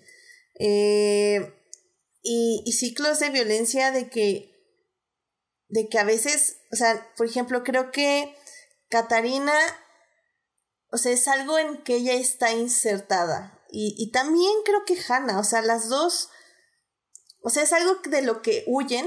Bueno, no. Esta Catarina sí, sí lo busca, porque ella está buscando a su hijo, está buscando la felicidad que tenía antes.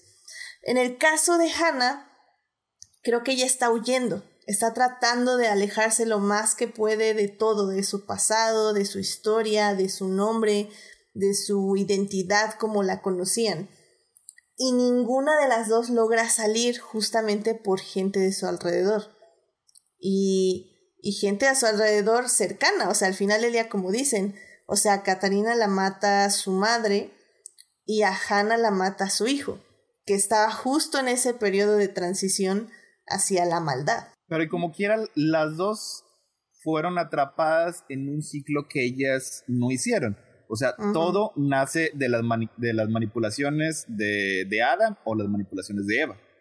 Y digo, y sí, sí veo como el, el hilo, o sea, al final del día, eh, Catarina, como digo, toda su pelea y todo su asunto es para dar la medalla, que la medalla de los viajeros es un símbolo que va a utilizar Marta y Jonas para comunicarse, como pasarse esperanza, se podría decir, de una u otra versión de ellos dos. Eh, Hannah va a marcar un antes y un después en la vida de Jonas, va a ser como su transición de Jonas a Adam, de él a la oscuridad, se podría decir. Y pues su hija es la que se va a casar con este...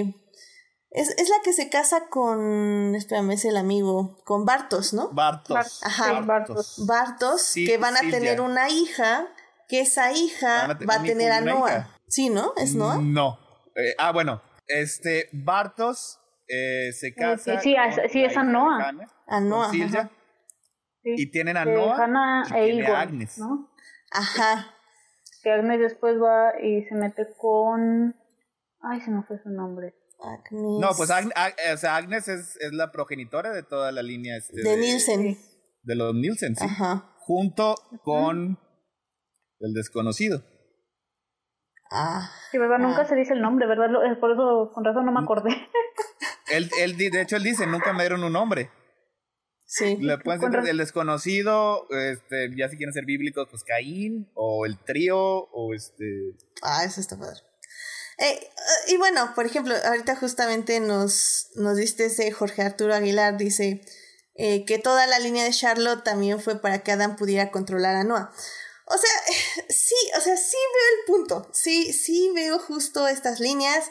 Por ejemplo, sí creo que eh, todo este asunto que les acabamos de decir que da el nacimiento de Noah es justamente porque Noah es una herramienta muy necesaria de Adam para controlar las líneas de tiempo y a las personas. Pero, pero sí, creo que se hacen muchas bolas por gusto. o sea, hay demasiada tragedia De en esta serie. Sí, es lo que te digo, creo que al final podría los guionistas se engolosinaron, ¿no? Ajá. También Así yo podría como- decir que Charlotte es, este, es esencial para que no sea más complicada la serie. O sea, porque si no hubiera tenido esa nieta, ¿qué hubiera hecho House? Hubiera partido otra vez este, en dos el, el, el universo. Una y otra vez hasta que tuviera algo que le contentara el corazón. Sí. Ay. Y sí, pues al final del día, pues, estas ahora sí que son, son las líneas y, y pues sí, o sea, como dicen, al final del día cada una tiene su, su razón. Eh, también nos estaba diciendo... Ah, bueno, eh, jus- justamente este Jorge Arturo nos estaba diciendo que todo esto era para controlar a Noah, para que hicieran la máquina del tiempo. Y Una versión de la máquina del tiempo. una versión de la máquina del tiempo. Un prototipo. Sí, ¿quién, quién, es, quién, quién es el científico que hace la, la máquina?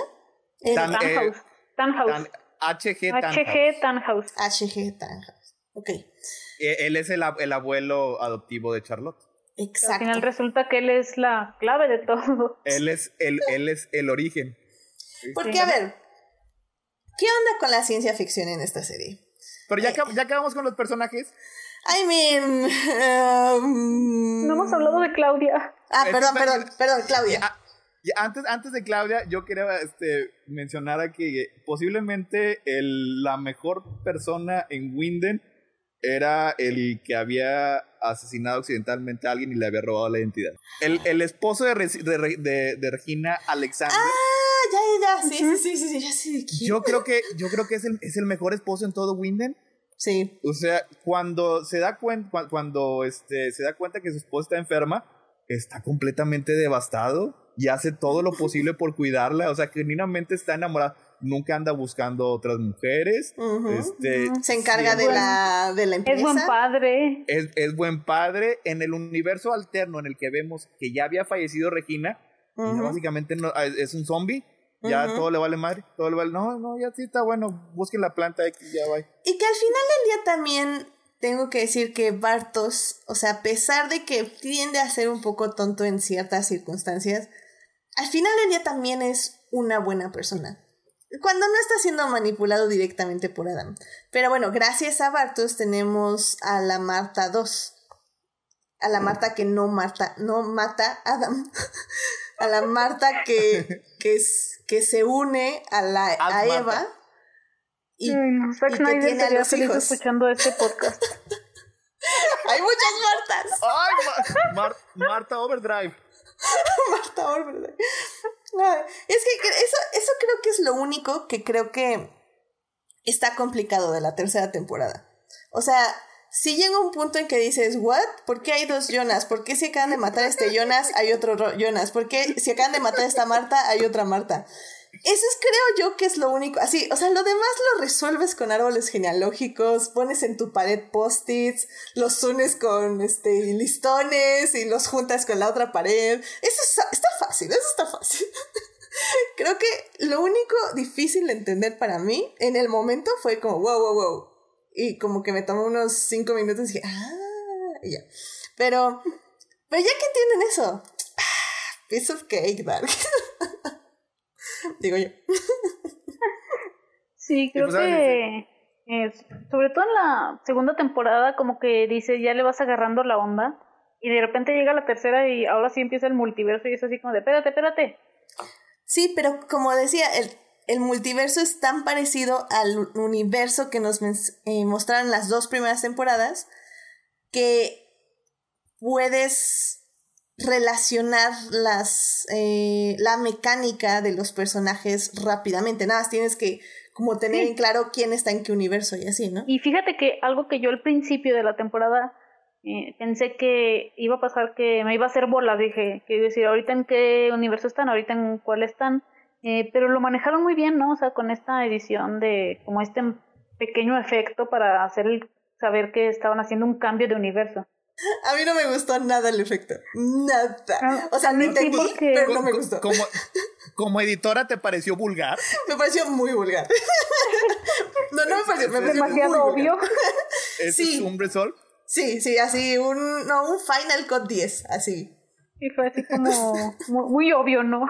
Sí, es que mira, lo entiendo, lo entiendo. Pues ya la gente se le estaba, a algunos se les estaba quemando el cerebro, pero no usen eso, amigos. Nada más hagan un corte, cambien de color, algo más bonito. ¿Quién pone ese Es que se, se, se negaban a hacer ese tipo de cosas. O sea, hay diferencias visuales entre cada periodo, sí, pero estamos hablando de que lo más probable es que estaban emulando algún tipo de de celuloide de la, de la, época, pero son bien mínimas, no son lo suficiente para que de pronto eso sea lo que, lo que te dé este, una, un, te, dé un norte de dónde estás. O sea, sí es diferente si le pones demasiadísima atención, pero básicamente yo creo que tienes las caras, este, o si tienes, si, si pones demasiada atención, dependiendo de qué lado tenían este la cama en la casa o de qué lado tenían la herida cada uno de los personajes, te das cuenta que que, que por ejemplo, también me pareció vulgar, pero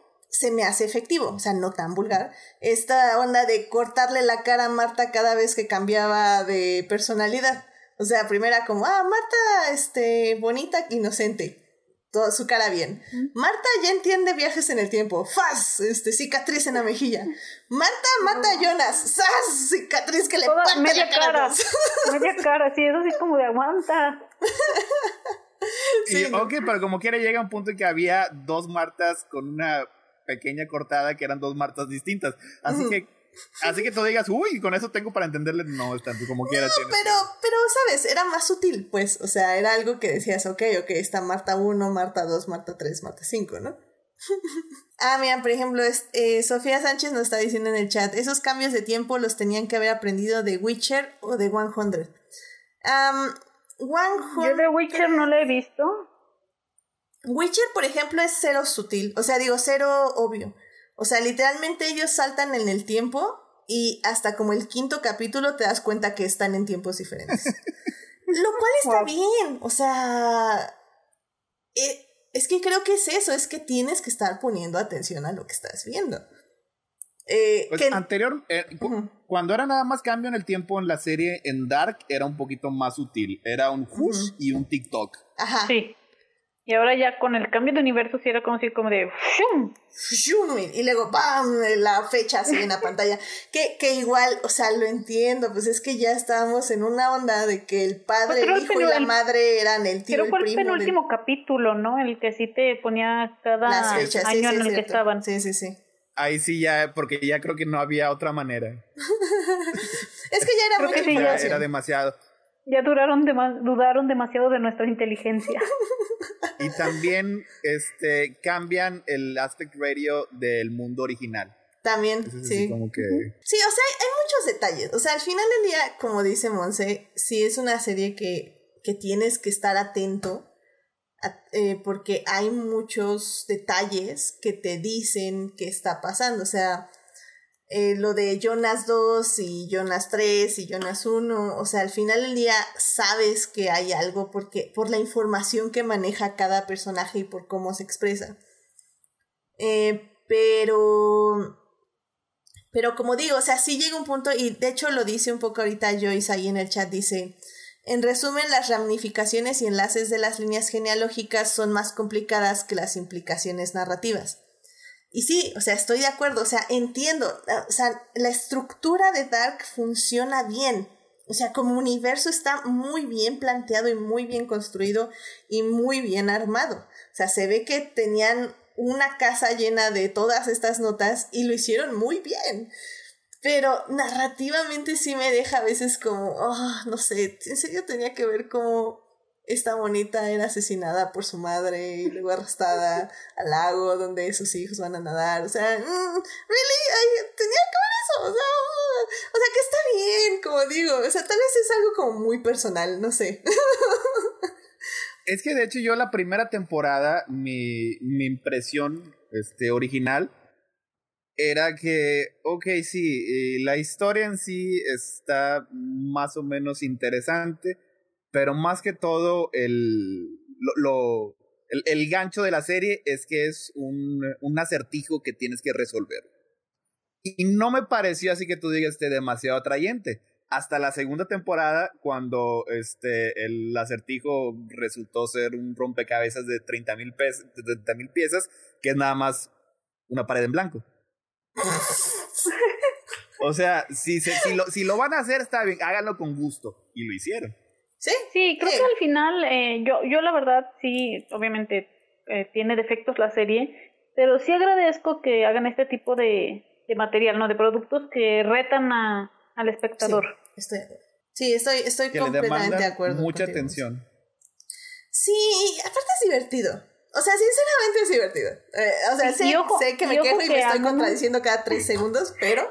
Sí. Pero eh, a mí se me hace que lo hacen de manera inteligente y no nada más, eh, eh, ahora sí que hacer bolas a lo tonto, como al menos a mí me ha pasado, a lo mejor ahorita se me enojan, no sé, con Westworld, ¿no? Que lo intentan, pero como que sin sentido y me aburre la serie. Por ejemplo, digo, yo no he visto si Westworld. Alguien es fan, Ajá, vas. Si, si, alguien es fan de Westworld y se molesta que le digan que es bien pedante, entonces no es verdadero fan de Westworld. Por ejemplo, a mí yo pondría... ¿Es 90% pedantería? yo no he visto Westworld, pero yo, por ejemplo, pondría eh, a las películas de Ari Aster, Midsommar y, y. Sé, sé, que creo que ustedes dos son muy fans, pero por ejemplo, a mí se me hacen así bobas en el aspecto que, o sea, es tan obvio cómo está construido que me aburre. O es como, sí, ya sé que este iba a ser tu, ay, uy, el oso en la pared ya desde atrás, este, prediciendo el final, uy, qué emoción. O sea, eso a mí es como, ah, o sea, son rompecabezas, ni, ni es un rompecabezas, es pone el triángulo en la forma de triángulo. O sea, no se me hace a mí entretenido.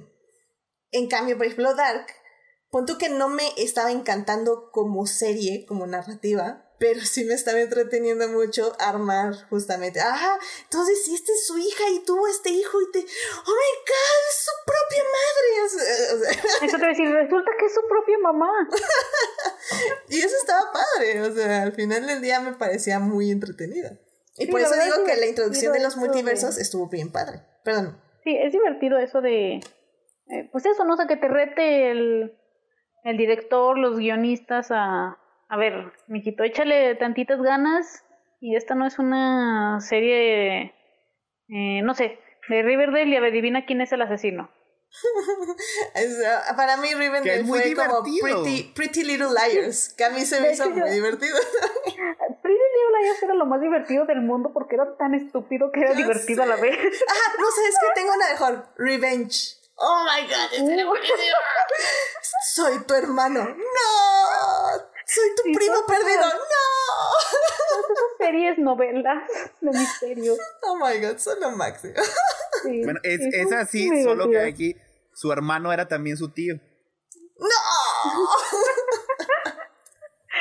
Sí, era, era eso también, era esa parte divertida de cuando estás armando tu árbol genealógico y de repente piensas que estás equivocado porque llegas a eso, ¿no? Es así como de, ¿eh? Es así como de, ¿eh? O sea, pero ¿cómo? I can't relate, no, definitivamente no. Pero me imagino que debe ser interesante. así como de, ah, o sea, ¿cómo? Esto es algo que pasaría en Monterrey. ¡Eh! Ay, como, ah, creo que hay un episodio aquí, de Community aquí, de eso también. Aquí no, ¿no? hemos inventado viaje por el tiempo todavía. que sepas. ¿Qué? Ay, por cierto, eh, hablando justo ya de los viajes en el tiempo, Netflix sacó eh, unos videos bastante divertidos, interesantes, la verdad. Eh, están en el canal de Netflix en YouTube. Dice, se llaman Teorías científicas en Dark explicados por Julieta Fierro. La verdad son dos videos de ocho minutos cada uno. Están muy padres. la verdad es que esta señora Julieta Fierro es muy buena explicando física de manera divertida, interesante y fácil. Y justamente te dice por qué Dark, obviamente, pues no puede existir, pero si existiera, porque cómo funcionaría o, o de, de, esta onda de, pues los hoyos. a mí no me va a quitar mi sueño. no, y dice, o sea, al final del día, lo que a mí me gusta de ella es que dice como, no, pues algunos científicos dicen que si podemos hacer esto, puede pasar esto y esto y esto, o esta es la materia negra y que si la acumula, y algunos científicos dicen que si la acumulamos podemos hacer esto de, de las máquinas como en la serie, pero obviamente no se puede, pero bueno, algunos dicen que algún día sí se podrá, entonces está padre, o sea, si quieren echarle un ojo ahí váyanse al canal de YouTube de, de Netflix. Porque pues ya así como casi para cerrar esta sección, eh, toquemos rápidamente esta parte de ciencia ficción. La verdad es que eh, me parece a mí que funciona bien, se entiende perfectamente que cada máquina, cómo funciona, qué necesita para funcionar. Y ya en la tercera temporada ya, ya, métele ahí el combustible y vamos, no se prende sola, o sea, no importa. Pero creo que funciona bien. O sea, no, yo no vi fallas como en decir, ah, no, no, a ver, a mí me dijiste que la puerta solo funcionaba así, así, así, y ahora me estás diciendo que funciona así, así, ah, no, no se vale. O sea, creo que en ese aspecto, para mí, que la vi así como superficial, no tuvo problemas la ciencia ficción, en ese aspecto. No sé, para mm, ustedes. No, no, para mí no. Yo me quedé con algo que no puedo explicar y no explicó la serie.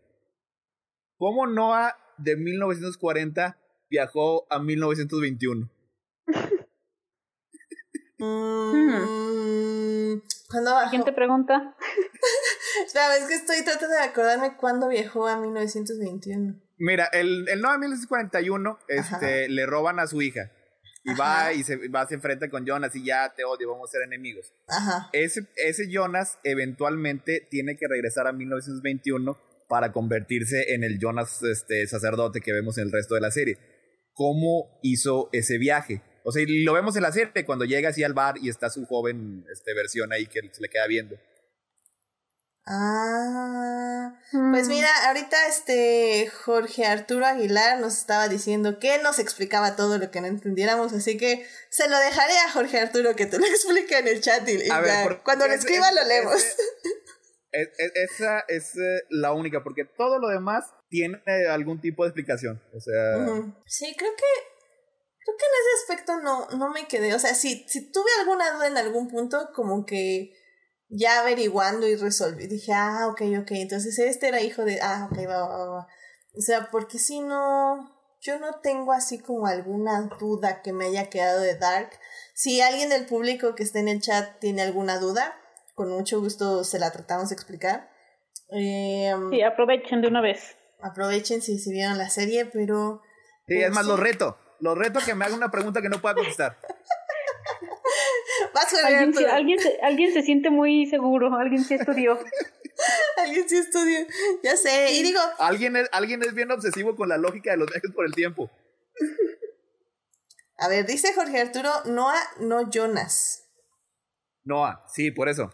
Noah de 1940, 41, ¿cómo viaja a 1921?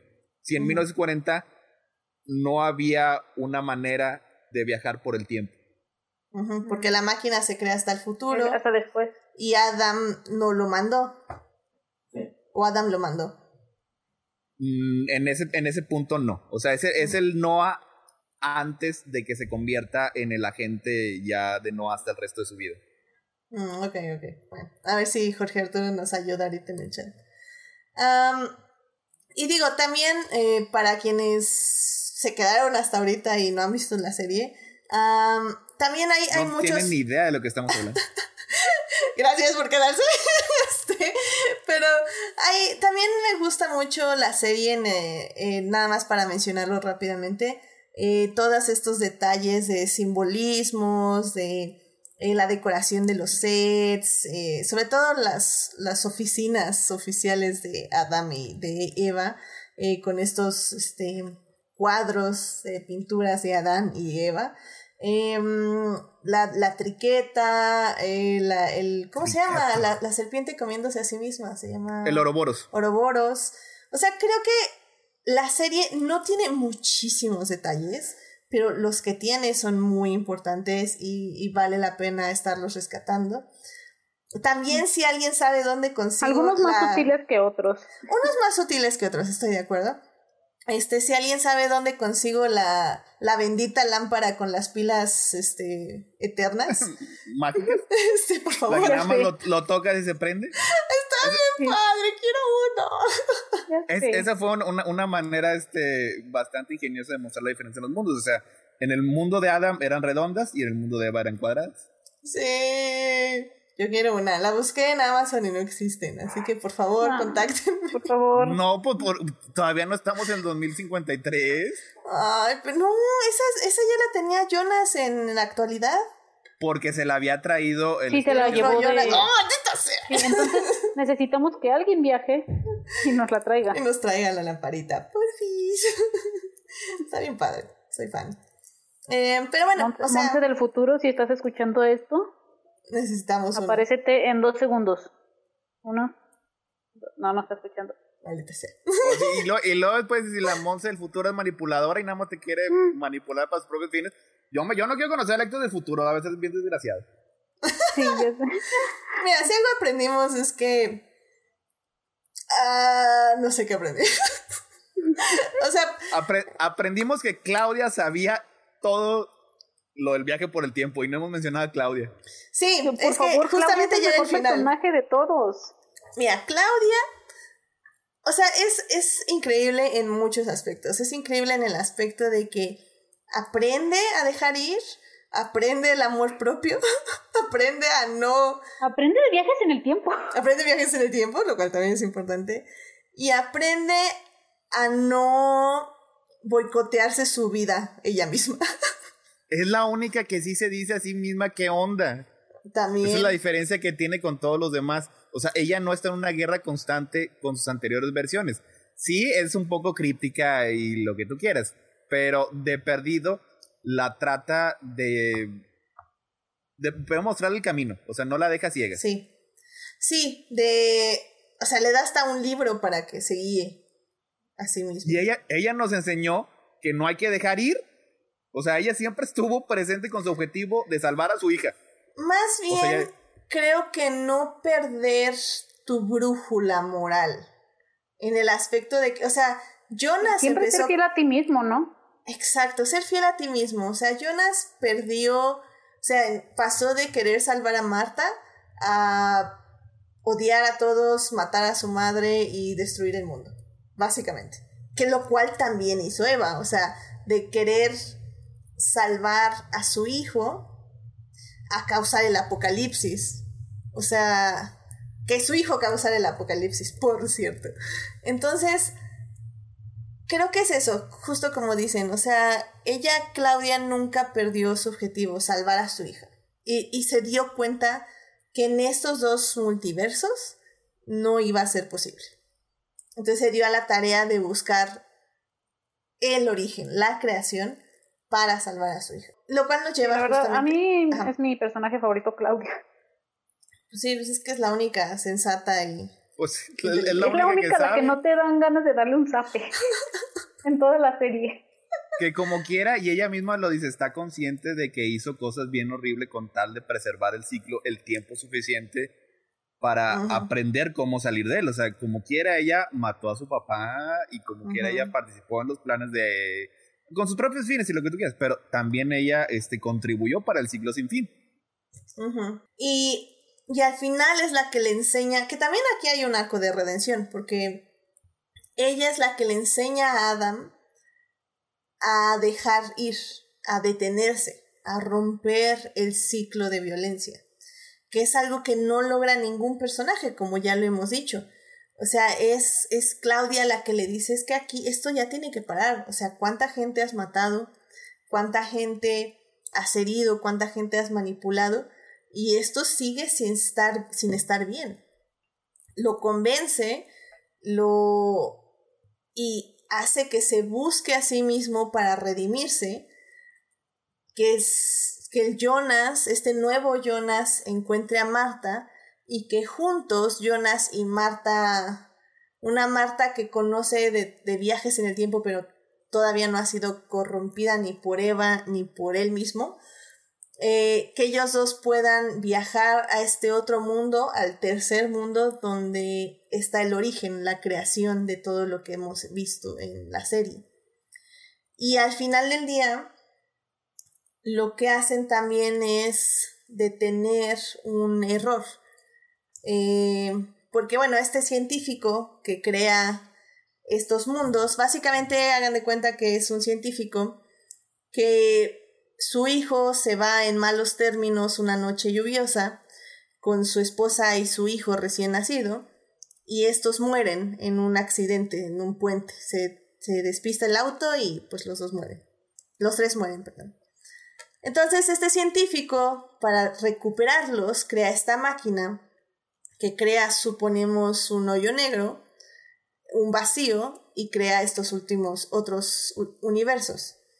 Entonces lo que hacen Jonas y Marta es viajar a este tercer mundo para detener al hijo y que no se vaya, o bueno, más bien no cruce el puente en lluvia, se regrese con su padre y nunca muera él, ni su esposa, ni su hijo, y que el padre nunca cree con esto eh, este aparato que va a crear estos universos.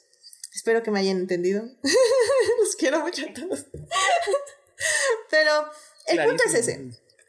El punto es, aquí es, este hombre, este científico, no aceptó la muerte de sus hijos, de su hijo y de su nieto y de su nuera, por lo cual crea una máquina del tiempo que crea todas estas vidas trágicas de violencia, de ciclos de violencia, de ciclos de culpa, de ciclos de venganza y, de trauma, todo para salvar a su hijo.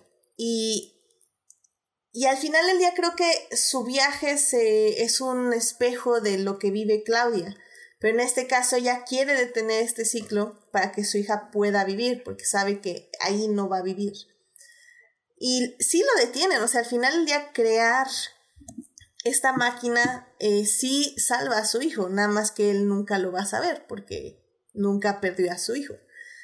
Entonces sí, es, está extraño y creo que aquí es lo que decías tú, Héctor, de que es un mensaje un poco eh, contradictorio. Pues es que ni Claudia ni Tannhaus fueron capaces de dejar ir a sus seres queridos. O sea, la única manera en el que pudieron estar contentos fue recuperándolos. Pero al final es como Claudia llegando a poner orden, ¿no? Lo que mencionaba Edith de que llega y dice, a ver, tú esto y esto, ¿no? O sea, ya, así como ya basta, fue lo, básicamente lo que llegó a decir. Mira, aquí está el guion. Tú tienes que hacer esto, tú tienes sí, que es así como, a ver, a ver, ya, dejen llego a poner orden. Y sí, y, al final sí funciona, o sea, Adam va con Eva y se supone que Adam tenía que matar a Eva, Eva ya lo sabía. Y, y le dice, no, no te voy a matar. Y ella, pues, ¿qué onda? ¿No? ¿Eso no está en mi guion? ¿Qué pasa? ¿Qué pasa? Y dice, no, no te voy a matar porque porque ya, hay que, se tiene que acabar Dark, tercera temporada. No te puedo matar.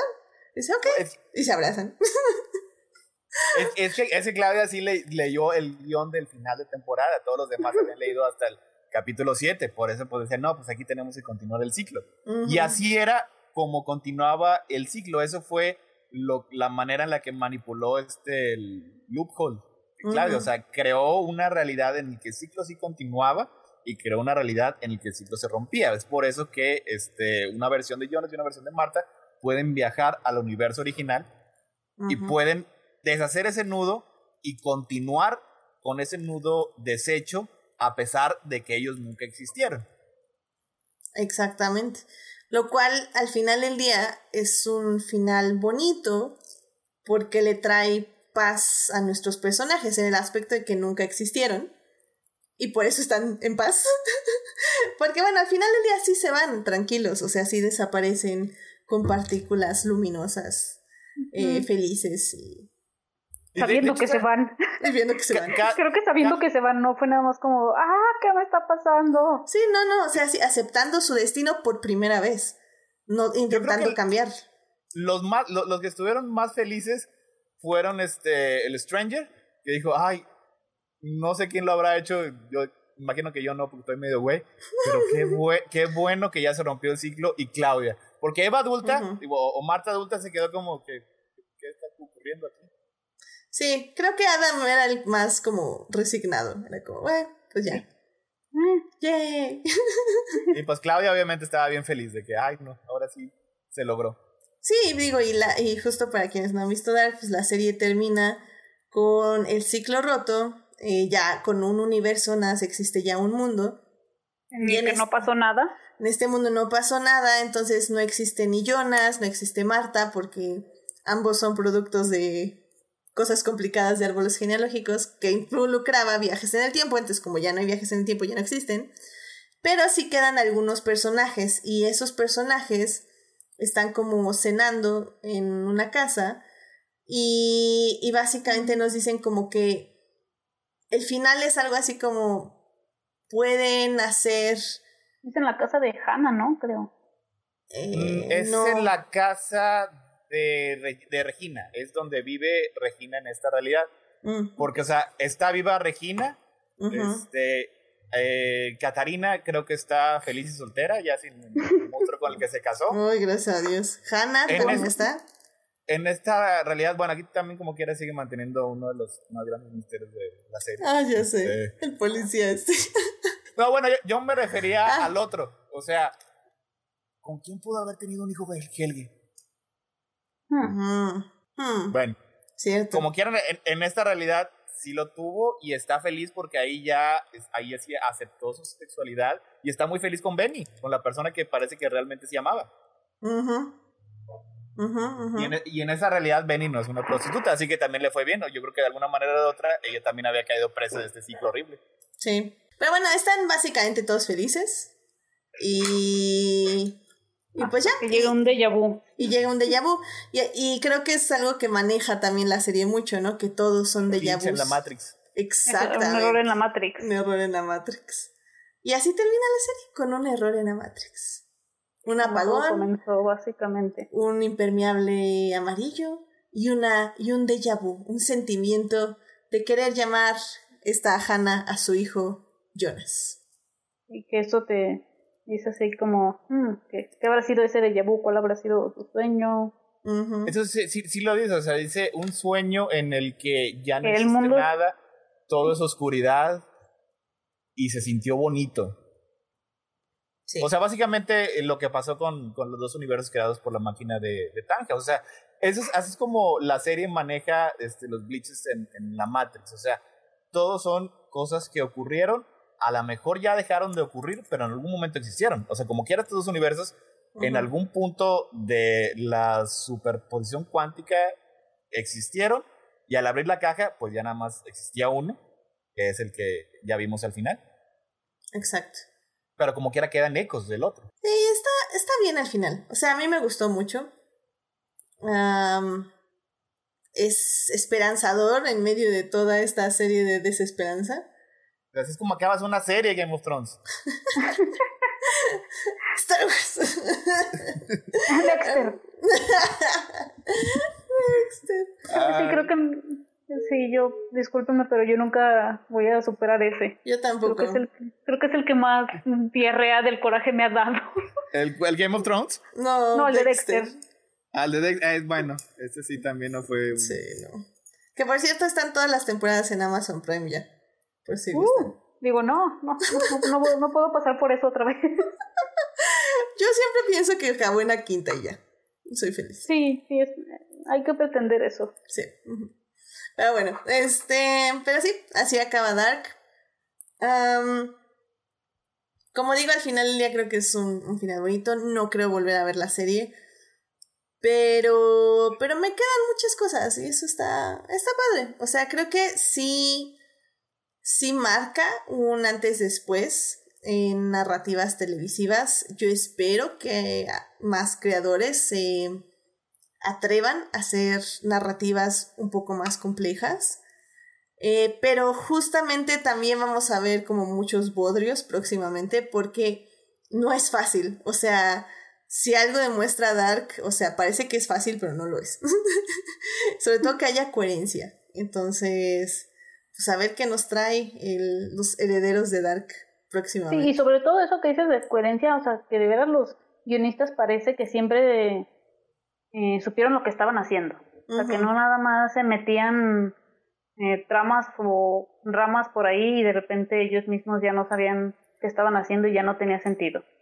Sí, no, creo que sí es un compromiso de saber qué quieres contar, cómo lo quieres contar y, y cuántas, cuántos episodios vas a usar para contarlo. Porque, o sea, recordando desde la primera temporada, o sea, había muchas cosas de a, dónde iba la serie. O sea, me acuerdo la obra que, que, este, que está haciendo Marta en su escuela. Es, eh, es, es eh, una obra de teatro de Ariadne.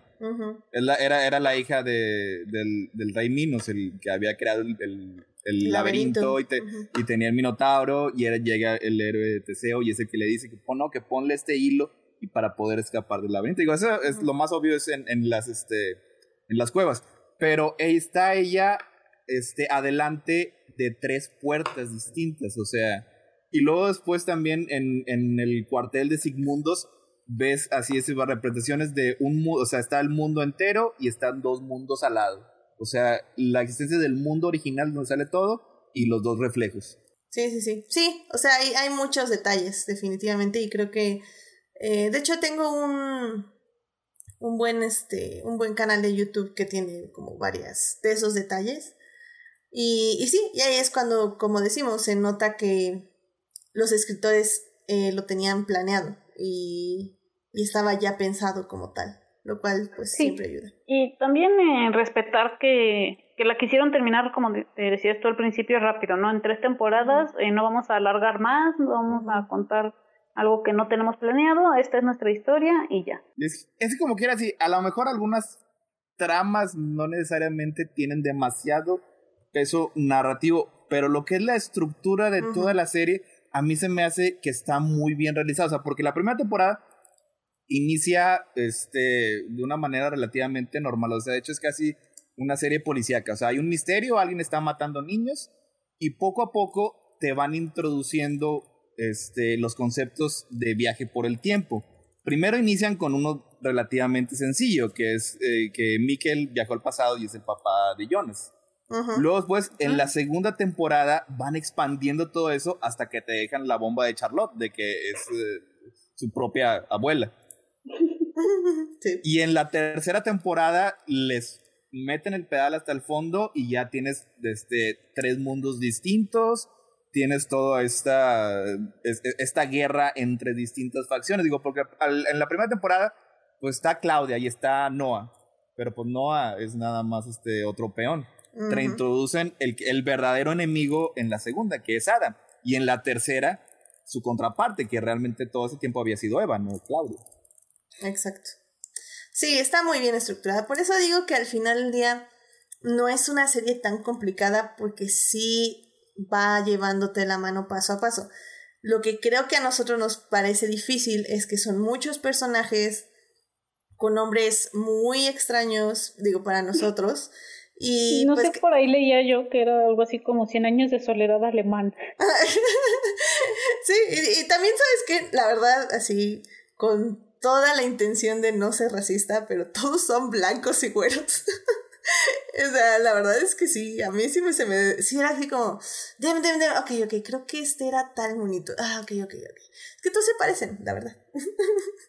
pero sí, es, es algo muy feo que decir, pero la verdad es que sí me costó trabajo. Ay, pero bueno. Hubiera sido un poco más fácil que hubiera tenido más color para que de perdido hubiera, ah, no, mira, pues esta, esta raza, él debe ser el mismo en todas este, las... Uh, versiones del mundo. Sí, porque al final del día, o sea, tenías que, como decimos, el cast está increíble. Eh, pero sí te lleva tantito en decir, a ver, este niño, ¿quién es? o quién se supone que tiene que ser, y ya alguien lo llama y revisas tu acordeón y dices, ah, ok, ok, entonces este es esta, ah, ok, ok, y luego ya llega otro personaje grande y dice, oh, tal, tal, tal, y entonces, ¿quién es, quién es, quién es, quién es? Otro ah, hombre blanco, ok, ah, sí, es este, es este, ok, ok, ok, sigamos, sigamos. ¿Qué hombre blanco era este? sí, exacto. Entonces, al final del día, este, eso creo que es lo complicado. Pero si tienen un buen acordeón en la mano y, y pues están apuntando todo, la verdad no es tan complicado seguirlo porque la serie se explica muy bien por sí sola. Mira, si ya le el Silmarillion, eh, los X-Men y este, la Guerra y la Paz, ya todo eso se les da. Exacto. Pero bueno, pues ya este cerremos ya esta sección de Dark. Eh, vamos a dar conclusiones ya en la tercera parte. Pero vamos ya a cerrarla. De hecho, a ver nada más antes, eh, Sofía Sánchez en el chat nos está diciendo que si nos gusta el soundtrack de Dark. Luis, que es el actor que interpreta a Jonas, publicó una lista de Spotify con canciones con el vibe de Dark. Y dice que de hecho escuchaba esas canciones antes de entrar al set. Eh, a mí está padre, le voy a pedir a Sofía que me pase el link y se los voy a poner ahí en la página para que escuchen en qué mood se ponía Jonas para mostrarnos cero expresión en su cara.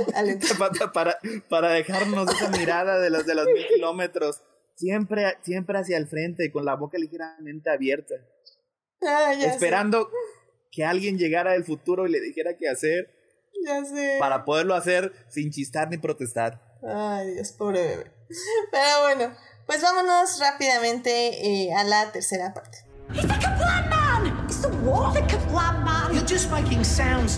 Pues ya para cerrar casi el podcast, eh, hay, hay una cosa que me llamó mucho la atención en internet, que empecé a ver como muchas comparaciones, no muchas, pero sí algunas. Eh, no sé tú, Monse, porque yo sé que Héctor sí la ha visto y le gustó mucho. No sé si tú viste Lost. Eh, sí. Eh, el asunto aquí es que yo veía que hacían muchas comparaciones con Lost. Em, en el aspecto de que decían que tal vez no eran viajes en el tiempo, pero bueno, obviamente hay un gran grado de ciencia ficción y que al final del día es la ciencia ficción lo que importa menos porque pues estamos viendo básicamente la humanidad desarrollarse en estos ambientes. No sé qué tan cómoda me siento con la comparación. Ustedes, ustedes qué piensan? Digo, sé que se los acabo de decir y tal vez tienen que pensarlo un poco, pero no sé cómo sienten ustedes esta comparación de Dark con Lost, por ejemplo. Creo que tal vez la hacen con Lost porque al menos en mainstream no hay mucho material con qué comparar Dark. Es más como películas, ¿no? Creo. Sí, sí, yo me iría más a películas porque series al eh, menos sí que eh, te vayas algo más, mm, no sé, más de antaño o más escondido, eh, no hay mucho con qué comparar mm, esta serie. Yo la podría comparar a lo mejor con mm, Westworld, que ya la mencioné, no sé, la verdad, eh, X-Files, Fringe, que era más, más o menos lo mismo, incluso Rick and Morty, no sé. Pero sí, creo que es más bien por esto, ¿no? Que hay poco con qué compararla. Que más bien las series que vengan después de Dark son las que vamos a tener que compararlas con esta. Sí, sí estoy. ¿Tú, tú qué opinas, Héctor? Eh, a mí sí se me hace que es una, e, es una comparación relativamente acertada porque, por ejemplo, parte de la estructura que hablamos eh, de Dark también la tenía los. O sea, inicia como unas personas eh, perdidas en la isla, que es algo bastante simple, y poco a poco se van estableciendo misterios, este, se están estableciendo antagonistas, luego en distintas temporadas te das cuenta que esos antagonistas tenían a otros antagonistas detrás de ellos, te das cuenta que era, había, era parte de una lucha milenaria entre el bien y el mal. En los también lo importante eran los personajes, también te daban, estaban, te introducían misterios, te daban las respuestas a cuentagotas. La diferencia más grande que tienen las dos series es que Dark sí se nota que estuvo planeada y estuvo ejecutada desde manera muy bien desde el principio y Lost fue hecha sobre la marcha. O sea, sin, sí. a lo mejor desde, un, desde un inicio, eh, sí, sí le creo que J.J. Abrams tenía la última toma planeada del final. estoy 100% seguro que sí tenía eh, la toma al final, o sea, que era con Jack cerrando el ojo. Lo que no tenía ni idea era todo lo demás. O sea, cómo, cómo llegabas Porque J.J. Abrams es experto en dar cierres, ¿verdad, Netit?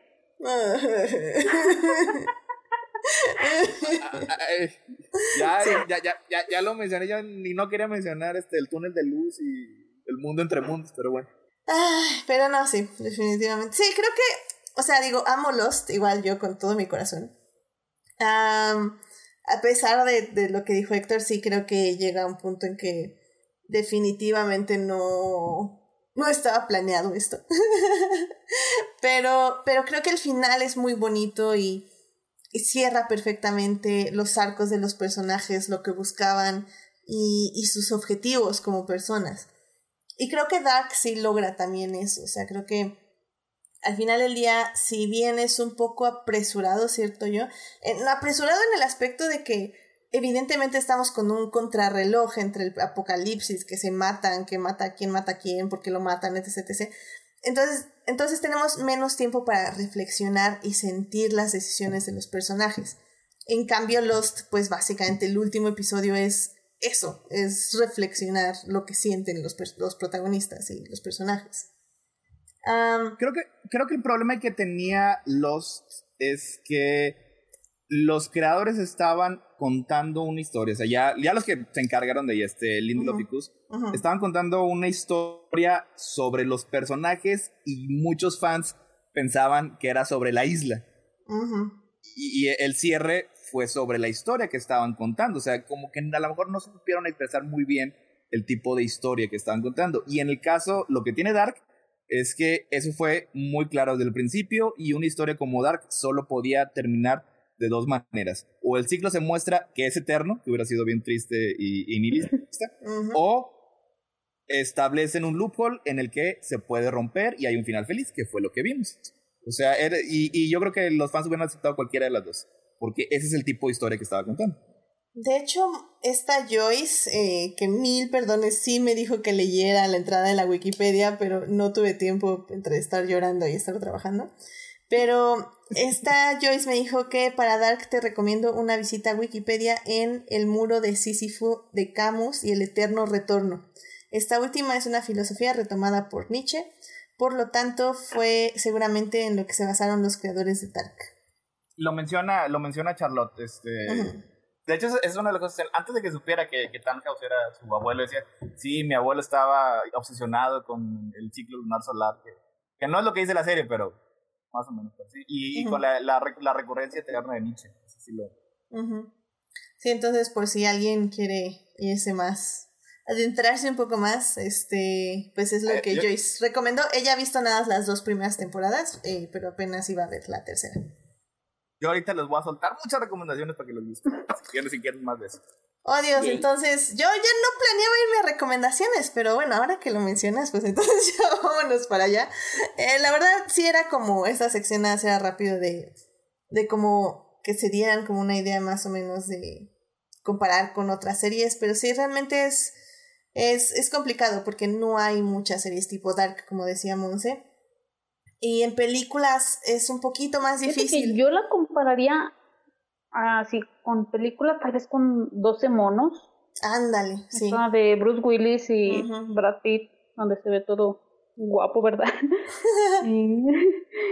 y, hay una parte de la tercera temporada en la que se pone muy Terminator la, la serie, ¿no? Ah, ¿tú hablas de la ah. serie? Ah, es que sí, yo también preguntaba con la película, pero luego fue la serie. Ah, no, hablo de la película de 12 monos. Ah, ok, okay. ah, ok, que, que en la serie se puso como la ah. película. Ok. Es que la serie también dice que está buena. Sí, yo, yo la verdad no la he visto, sí quiero verla, pero ahora sí que mi único punto de referencia, mi única referencia sería la película, que sí pienso que se puede comparar un poco con Dark. Monse, una serie que no has visto, no lo puedo creer. Ya, ya sé. ya sé, yo también me... Sí, es, ahorita me voy a castigar. no, está bien. Entonces, eh, creo que como decimos, eh, al final del día mi conclusión de Dark sería esa, o sea, si les interesa este tipo de temáticas, véanla. Creo que si, no que marque un antes y después, pero al menos si es un poco única en su rubro. Em, y la van a disfrutar. O sea, como digo, no soy así como ufa, que está increíble. Pero la verdad es como un, un este, pues un, un nuevo take en, en historias de ciencia ficción. Tal vez no nuevo, pero al menos actualmente no, no van a encontrar algo parecido. Así que pues si, si les llamó la atención todo lo que dijimos y nos, no nos, o no nos creen de estos árboles genealógicos, pues vayan a ver, échenle, échenle un ojo y, y nada más manténganse despiertos porque sí es un poquito lenta, pero un poquito, ¿eh? no muchísimo, o sea, nada más, véanla sin sueño. Este, ¿Alguna conclusión, Monse? Eh, la verdad, si quieren ver algo diferente, en Netflix, es una de las series más diferentes de Netflix. Sí, sí, véanla. Al menos le piensen un ratito. hay que salir de la zona de confort de vez en cuando. Exacto, creo, salir de la zona de confort. Este, mm, Héctor. Mm, yo la verdad la, la, recomiendo mucho. Este, es, es una historia. Si son fans de Viaje por el Tiempo, te muestra lo que son este, prácticamente todos los conceptos en una sola serie. Y está muy entretenida, ya lo hemos mencionado, el cast es magnífico, maravilloso. Este, solo que sí, como ya también he mencionado, pues sí tienen, sí tienen que ponerle este, su, su debida atención. O sea, no es este como cuando tienes una televisión y estás viendo Flash, Supergirl y Batwoman al mismo tiempo, nada más para estar al corriente. Para no necesitas ponerle atención a todo. muy bien, muy bien. Pues. Este, nada más una película eh, parecida, este, eh, Primer, no sé si la han visto. No. Mm, yo la verdad te falló ahí. Es, es una película, creo que es de 2004-2005, dirigida por Shane Carruth, que es muy parecida este, en el hecho de que es bien brutal en la, este, la atención que te pide. O sea, es una película de bajo presupuesto, no es una gran producción hollywoodense, eh, el viaje por el tiempo es contenido, o sea, no viajan a, distintos, este, a distintos puntos del tiempo, es ahí entre un mes o dos. Y sí llega un momento en que la película avanza y se, vuelve más y más y más complicada. Ok, ok, la, la pondremos en la lista, definitivamente. Bueno, pues, pues, pues, pues, pues. ¿Quieren ir a las recomendaciones o ya nos despedimos? Porque yo ya me iba a despedir, pero como que sentí que había aquí recomendaciones y yo sé que a Monse le encanta dar recomendaciones. Pues es que yo tengo varias recomendaciones respecto al tema, pero primero, primero Monse. No, a ver, a ver, espérenme. Primero, primero la cortinilla. Así que vámonos ya a las recomendaciones de la semana. I love movies. Gosh, I love movies. Más estaba tan segura que no iba a haber recomendaciones que ni siquiera le puse fondo especial a las recomendaciones de la semana, pero está bien. este, pues a ver, primero, Monse, eh, ¿qué te gustaría recomendarnos esta semana? Ok, eh, hablando de estos bucles temporales, esta semana, creo que fue esta semana, se estrenó en Hulu, o sea, medios alternativos en México, la película Palm Springs, esta de Andy Samberg eh, y la verdad, eh, si quieren saber más o menos de qué se trata, hagan de cuenta que eh, Día de la Marmota, la película de Bill Murray, y Eterno Resplandor de una mente sin recuerdos tuvieron una hija y se llama Palm Springs. No sé si alguien ya la vio, pero es la creo que es la mejor manera de la que la puedo describir. Es una comedia romántica, insisto, con este bucle temporal en el que no pueden salir y la verdad es que resulta bastante entretenida. Ok, ok, ok. Entonces, por medios alternativos. Sí. y también, eh, esta ya, ya hace tiempo, no sé si ya la hayan visto, yo apenas la vi, que es la serie animada de Harley Quinn. La verdad es que la disfruté muchísimo, no, no esperaba divertirme tanto y por ahí incluso, incluso hasta ponerme a shipear, ¿verdad? A los personajes. Lo máximo, lo máximo, es lo, máximo. Sí, entonces incluso ya eh, Warner tengo una idea, eh, echa ya a la basura tu universo, crea el universo cinematográfico de Harley Quinn, mata al bromas y por favor dale su pareja que sea Ivy. De nada. El, Queen, el Sí. Sí, por Yeah. La verdad tengo Ay, mucha sí, curiosidad ya- de verla. Yo sí la tengo que como en mi bastante, lista. Está bastante entretenida y son capítulos, pocos capítulos y cortos. Son 13 por temporada de 22 minutos. La viste en medios alternativos, supongo, ¿no?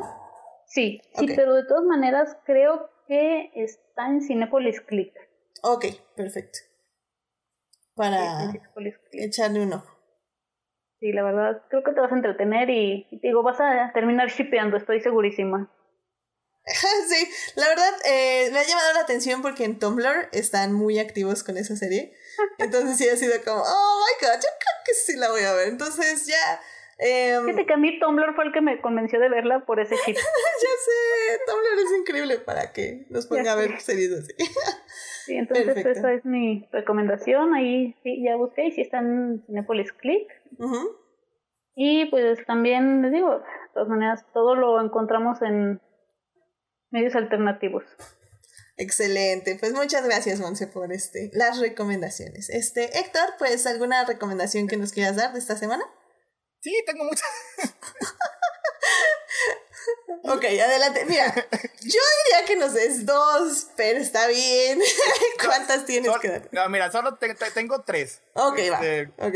Mira, es que uno de los aspectos que a mí personalmente me gustó mucho de Dark fue la ciencia. O sea, y tiene ciertas cosas que son científicamente correctas.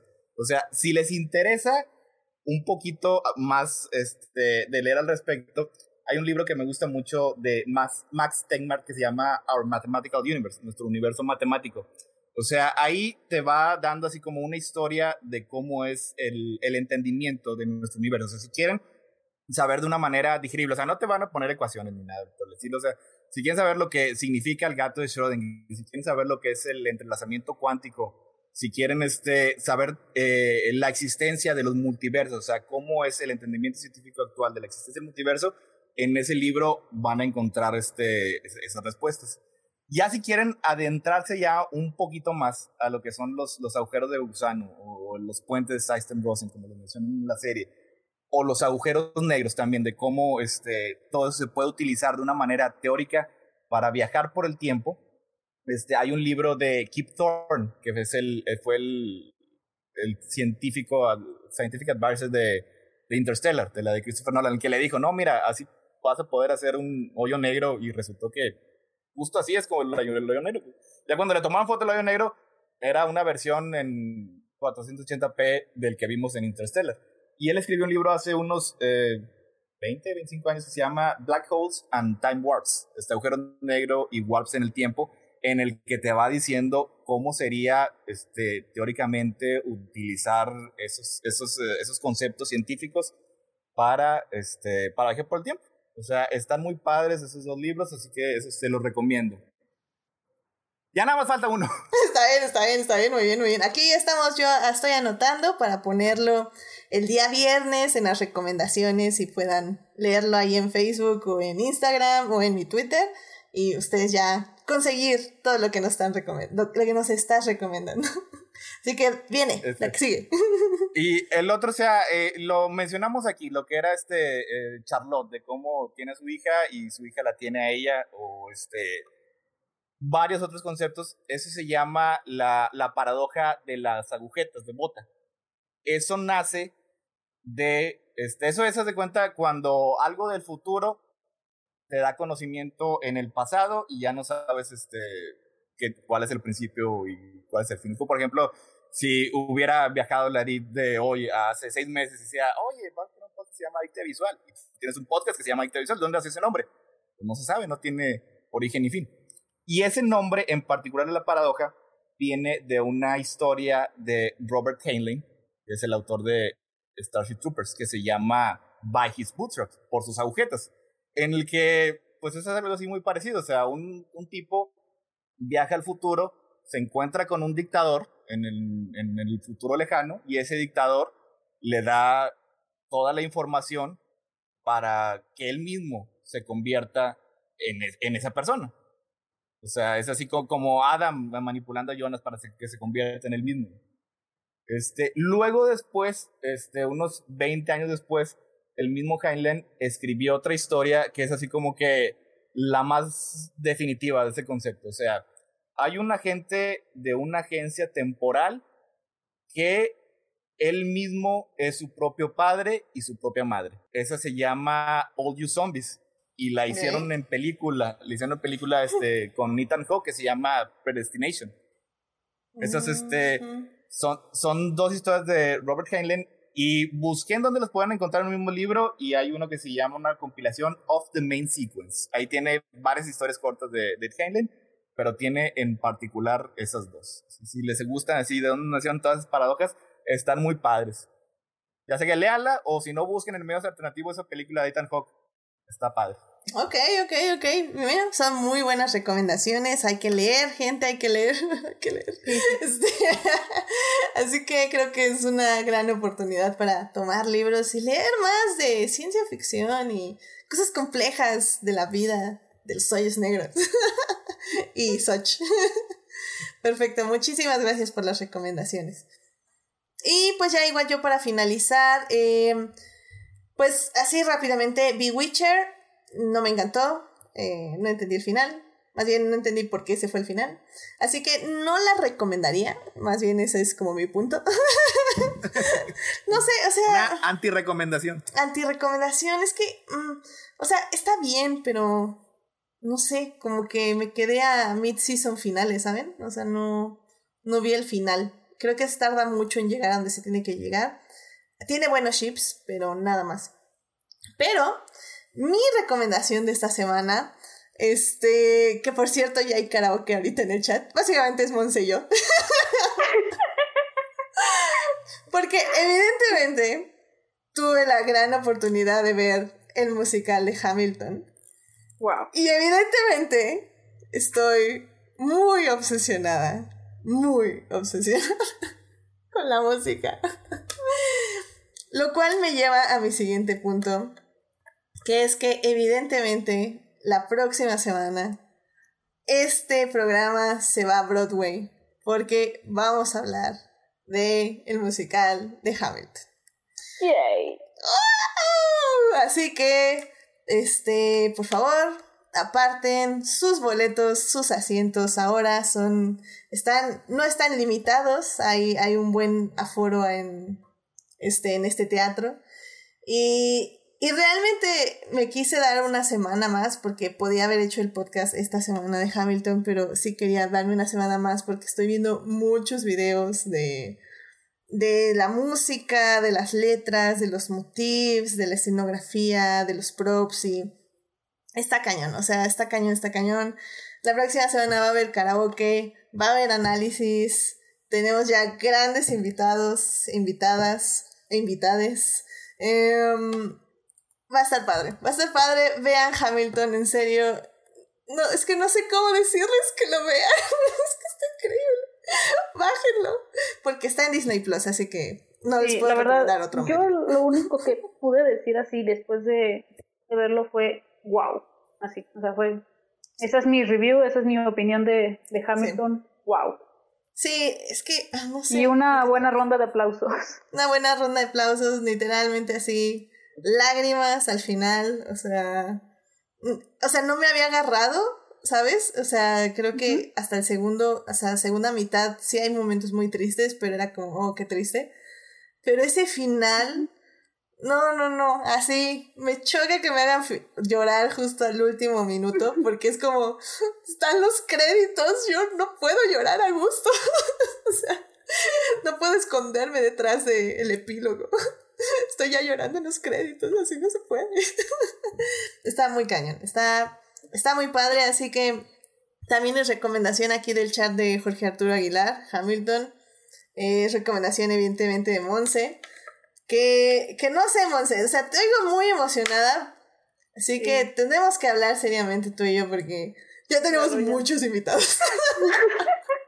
son muchos personajes, son muchos personajes, puedes tener muchos invitados. Es que mira, creo que voy a tener que poner de de este eh, ¿cómo? Um, de reque First de, come, first serve.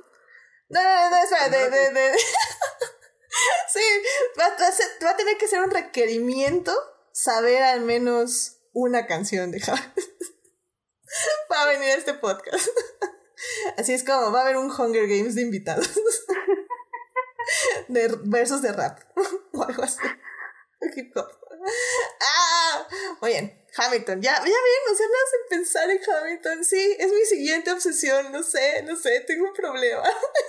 ya, no, lo necesitábamos. I know. No, creo que Hamilton es, es lo único que nos trajo felicidad estos últimos días y, sí. y lo merecíamos. Sí, ya, es como un respiro, ¿no? Exacto, es como un respiro.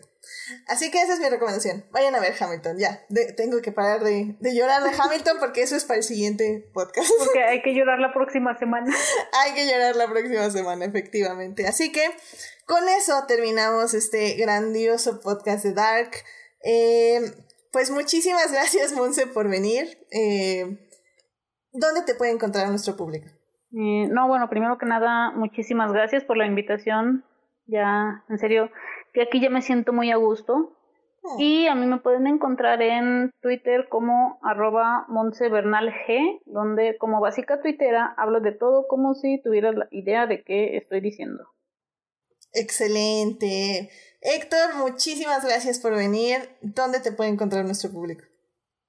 Este, bueno, primero también gracias por la invitación. Este, pues, sabes que aquí estoy disponible y, y pues también para que no, porque este, este bote yo creo que se entró en el sillón porque está lleno aquí de papitos, hay que cuidar eso. Lo pueden encontrar este, en Crónicas del Multiverso entre jueves y viernes a las, eh, en, a las 12 de la noche. Y ahorita también tenemos especiales los domingos y los martes hablando de Disney y los domingos hablando de Caballeros del Zodiaco. Y los jueves hablando de el cualquier tema este, nerd que nos venga a la mente, cómics, películas, este, series de televisión, etcétera, etcétera. Y este, este jueves, este, esta, la siguiente emisión, vamos a continuar hablando de, viajes por el tiempo en celebración de Volver al Futuro. ¿Y quién más va a estar uh. el jueves? Sí, eh, sí, bueno, eh, yo creo que mañana también me voy a hacer una aparición ahí en Crónicas, así que si gustan escucharme y escuchar Crónicas, obviamente. Eh, tal vez voy a andar por ahí en el especial de Disney y me voy a desvelar a las 12 de la noche con un buen café. No, no es cierto, no café, no, porque si no me pongo muy loca. Pero al menos me voy a desvelar un rato ahí en Crónicas para hablar de Volver al Futuro. Oye, que la volví a ver y está impresionante. O sea, hay mucho que hablar de esa película, está muy cañona. Así que ahí vamos a celebrarlo este jueves. También Monster está invitada por si quiere también este, desvelarse. Gracias, gracias. Claro que sí. Perfecto, pues muchas gracias. Ya saben, si gustan escucharme y obviamente escuchar crónicas eh, mañana martes y el jueves viernes a medianoche, ahí por ahí andaré. Eh, a mí me pueden encontrar en HT Idea, donde ya casi no hablo de Star Wars, excepto el día de antier que hubo trending topic de Last Jedi, entonces obviamente tuve que hablar todo el día de The Last Jedi. Sí, Edith es así como muy extremista, o no habla nada, o todo el día habla. ¿Y se, anunció The Bad Batch? Se anunció The Bad Batch. Sí.